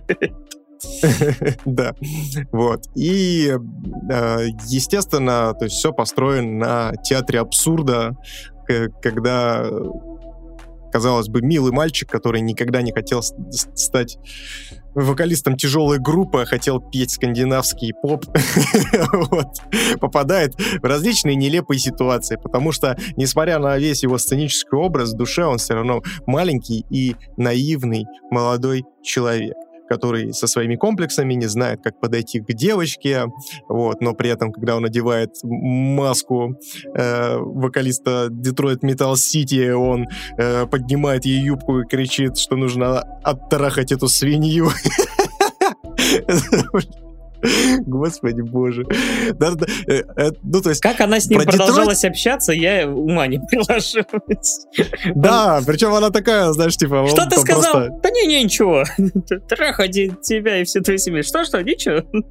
Да, да. Ну ты же хотел меня защитить. Да, конечно же, я хотел тебя защитить. В общем, э, слушать это достаточно тяжело сейчас в нашем исполнении, в нашем пересказе, потому что любая шутка, любая, любой гэг, он выстроен ситуативно, и если мы его будем озвучивать, то это будет э, звучать максимально кринжово, и это по факту так и есть. Да. Но история в том, то, что в рамках этого сериала это настолько огранич... Органично все вплетено, и настолько это смотрится бодро и задорно, наверное, знаете, я с чем это сравню? Это своего рода, э, ну, если проводить киноаналогии, то это американский пирог, только в, ну, от японцев. Только трахают не пирог, а все, что движется на концерте. Да. А, трахают домовладельца. Да, никогда... Ой, бедный дедушка. Бедный дедушка. Там я, конечно... Зато у него... Зато у него... Молодость вспомнил. Да-да-да. Я как э, полноценный представитель э, человека с фамилией Попов могу с уверенностью заявить, что зато у него сила земли, вот, он вспомнил молодость и стал максимально активным дедушкой. Блять! И где-то сейчас заплакал один пассивный дедушка. Мне еще тут спрашивают в чате, как тебе, как тебе лучшая девочка сериала, ты думаешь, а? Кого там считать лучшей девочкой? Гитару? Капиталистическая свинью, да. Ну да, вы уже написали, да, как раз. Да, да, да. Да, мужичок. Но вообще, на самом деле, на самом деле, несмотря на, все, на всю эту кринжатину и так далее, это большой такой как это, большая сатира вообще на большую сцену и на то, что происходит вообще с э, теми же самыми артистами не только в Японии, но и во всем мире, когда они становятся просто заложниками своих продюсеров, блин, господи, продюсеру Detroit Metal City это просто шикарнейшая женщина, которая Fuck. такая, о, господи, я, я обкончалась, о, я вся мокрая, вот это отлично. И ты такой, господи боже. И когда она его избивает за то, что он говорит, я хочу спеть вам песенку своего исполнения, начинает петь вот этот э, скандинавский поп, очень такой миленький, типа, мы идем с тобой по пляжу, я вижу, что ты меня любишь, а вокруг нас розочки и тому подобное. Она бьет его по яйцам и кричит, я такого не кончаю, начинает изменять текст песни. И он такой, нет, это же была моя песня. Это, Или это когда круто. она устраивает ему ремонт на дому. Да, когда его кровать превращается в алтарь жертвоприношений. И телек, который на пике какой-то точеный. Да, то есть это полноценная ебануха, но у нее есть вот э, некоторые сатирические такие элементы, где э, на самом деле очень сложно они периодически считываются, потому что, опять же, там есть поправка на, менталитет и так далее, вот. Но при этом, при всем смотрятся, ну, те же самые гэги, которые по большей части максимально пошлые и идиотские, они смотрятся прикольно. Вообще, получается, там вывернута наизнанку ситуация, потому что обычно, ну, скажем так, если ты хочешь высмеять ну, там какую-то эстраду, то ты обычно показываешь поп-артиста, какого-то айдола, который хочет, например, наоборот. Вот по вечерам я хочу петь вот настоящую музыку, джаз, не знаю, рок, металл, а мне вот заставляют петь вот это. А тут вывернутая просто наизнанку эта история, доведенная до абсурда. Это как, не знаю, мне реально вспоминается, мне нарезку как-то кидали про а, якудза, которые становятся айдолами, которых за то, что они там что-то накосячили и меняют пол, и отправляют... Слушай, я что-то слышал, я что-то слышал. Вот, и мне там нарезка была абсолютно отбитая, даже есть где-то реакция на канале «Твое любимое аниме». И, кстати, подкаст окажется завтра, завтра или послезавтра. И там, конечно, вот такая же ебануха абсолютная. То есть японцы иногда, ну, то есть японский юмор, он специфический, иногда не всегда работает, но вот есть настолько отбитые представители, что ты прям сразу же как-то пропитываешься этой э, бесконечной какой-то отбитостью. Здесь отбитость даже в кадрах, потому что сейчас-то 16 на 9, сейчас-то 9 на 12, сейчас-то будет квадратный кадр, просто по щелчку пальца он меняется. Причем сделано все довольно дешево. Видно, что бюджет у них было три бутылки пива, такое ощущение. Это точно. Но это, знаешь, типа... Это придает шарма. Да, ты, ты, ты, ты как будто бы смотришь ожившую мангу. Ну, то есть это прикольно. Это интересный такой стилистический ход. Ну, потому что, ну, на самом деле у них, вот, как ты правильно сказал, то, что у них бюджет, скорее всего, там был три бутылки пива и одна летучая мышь, которую сожрали в процессе. И поэтому у них там анимация достаточно пососная. Но, в принципе, достаточная для того, чтобы передать всю кринжатину этого и, и все как бы, ситуативные гэги. Блин, у них анимация только в опенинге нормальная, а в остальном просто какой-то трэш. Вот, поэтому в этом, в этом действительно есть какой-то определен, определенный прикол, и, и, который чувствуется и влияет, в принципе, на, на атмосферу. Единственное, знаешь, что меня немножко расстроило, что э, они экранизировали вот э, там определенное количество томов манги, и на этом, в принципе, закончили. То есть... Э, ос... Ну, это классика аниме. Читай гребаную мангу. Не, просто вопрос в том, то, что видишь, как бы они, ну, сериал заканчивается ничем абсолютно. Ну, он ощущается как набор гэгов, и поэтому это не ощущается как оборванная история. Да, он смотрится как набор скетчей, типа, знаешь, типа того. Но ты думаешь, что, да, из этого можно было бы как бы довести до какой-то точки, э, какой-то раз... Ну, то есть э, ты понимаешь, что ни любовный интерес, ни карьерный, ничего. То есть это просто зависшая история. Но, да, читай мангу, если хочешь так работает огромное количество анимешек, что поделать. Но я тут, я, я тут тоже говорюсь, то, что на самом деле манга тоже заканчивается ничем. Идеально. Нет, там как бы она проходит, а, она проходит, э, ну, то есть арка закрывается, типа, ну, раз уж мы тут, э, плашка спойлера висит, ну, то есть в конце э, наш главный герой, э, все-таки сознается своему любовному интересу в том, что он играет в Детройт Метал Сити, и в образе э, солиста этой замечательной death metal группы он пытается признаться ей в любви, а она просто ему не верит и убегает от него. И на этом, в принципе, заканчивается. Кайф. Манга. Идеально.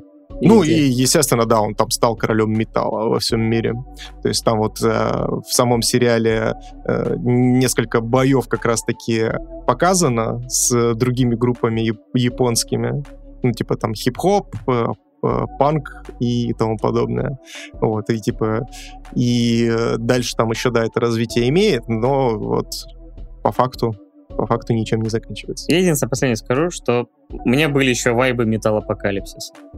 Да, да, абсолютно. Слушай, это абсолютно точно. Вайп э, металл апокалипсиса чувствуется. Но я бы назвал это металлом апокалипсисом на минималках.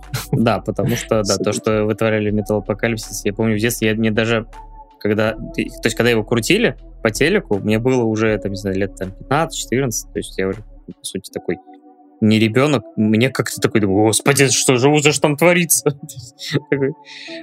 Как-то меня немножко воротило, поэтому полностью его плюс-минус посмотрел только уже годы спустя, когда я еще больше проникся тяжелой музыкой, потому что тогда еще я только-только ступал на эту почву, ну, эти Мармейдер и прочие треки, это, конечно, золото. Да, возможно, даже кто-то еще чем-то вдохновлялся из них, а может быть им идея пришла просто одинаково. Ну, это был примерно но... один, один временной промежуток, типа, там седьмой-восьмой да. год, мне кажется, не примерно в одно время, поэтому черт его знает. Ну, ну опять же, здесь важно понимать то, что Detroit Metal City, он полон отсылок, естественно, к культовым рок-группам, э, то есть у них вот э, у всей группы разрисованы, опять же, лица под э, знаменитую группу Kiss, да и название Detroit Metal City — это песня группы Kiss. Начнем с этого. Ну да. То есть там обложка даже у них э, в одном из журналов фигурирует, тоже скопирована с обложки группы Kiss. Ну и там таких вот мелочей очень-очень много прикольно. Да. Короче, если вы любите рок, вот, если вам э, хочется просто посмотреть какую-то смешную или забавную, я не скажу то, что там прям, конечно, разъеб-разъеб, но местами прям ггэкнуть можно очень хорошо. Вот, и от всего происходящего. И хотите просто отдохнуть ненавязчиво серии по 10 минут поглазеть, их всего 12 штук, за вечерочек смотрится вообще под пивко, прям ма, залетает на отлично. Осуждаем, кстати, чрезмерное употребление алкоголя. Вот, если у вас с этим проблемы, обратитесь, пожалуйста, к специалисту. Но не чрезмерное, не осуждаем. Да, да, все, все хорошо в меру. Даже. Вот, кстати, между прочим, это к Detroit Metal City тоже относится. То есть все хорошо в меру. То есть вот эти 12 серий, они смотрятся быстро, не напряжно, Естественно, нету концовки, это минус, но как бы, да и фиг с ним, она все равно пролетает быстро, и то есть вот оно Они не переборщили, не переэксплуатировали это. За 2-4 я бы устал. Да, да. То есть, возможно, у них бы там даже шуток не хватило, блин, на столько серий. Ну что, что ставишь? А, я Детройт Metal City, несмотря на то, что это очень душевная и прям попадающая в мое настроение и в Три с половиной, да, ритм музыки э, сериал, ну, то есть он все равно, ну, то есть он не сюжетный никакой подоплеки не имеет, э, анимация в нем отвратительная и тому подобное. Я ставлю ему э, шестерочку и, то есть как вот вечерочек скоротать и потом с, с теплотой в сердце вспоминать о том, что вот когда-то я смотрел и подпевал «Я террорист из ада». Это хорошо, конечно. Ну, я как добрый полицейский в этом тандеме ставлю 8,5. Вот. Ну, причем, кстати, между прочим, из этих шести э, пять за опенинг. Да. Да, спасибо всем, кто, ребят, голосовал. Спасибо всем, кто участвовал в голосовании денежном, ну, то есть э, донатил и всячески нас поддерживал. Спасибо вам огромное, ребятки, вы просто зайки. Спасибо также всем слушателям, кто слушает нас в аудиоверсии. Не забывайте, пожалуйста, ставить там сердечки, либо же подписываться на нас в Spotify.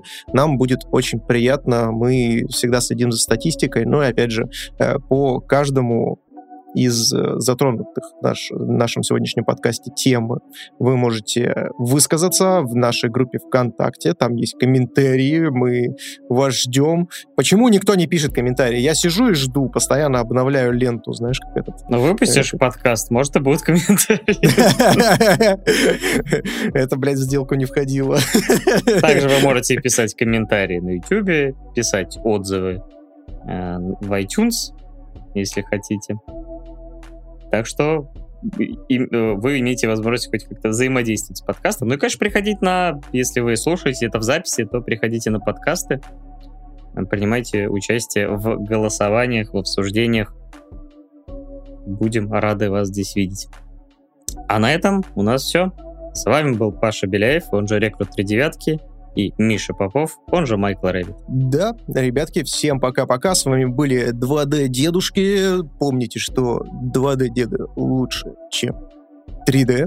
Мы вас всех меньше, чем 3 обнимаем, приподнимаем крепко. Не забывайте кушать соленья варенье, которые вам бабушка с дедушкой выдают. Это важно. Это в этом сила. И присаживайтесь на малосольные огурчики. Все, всем пока-пока. Удачи.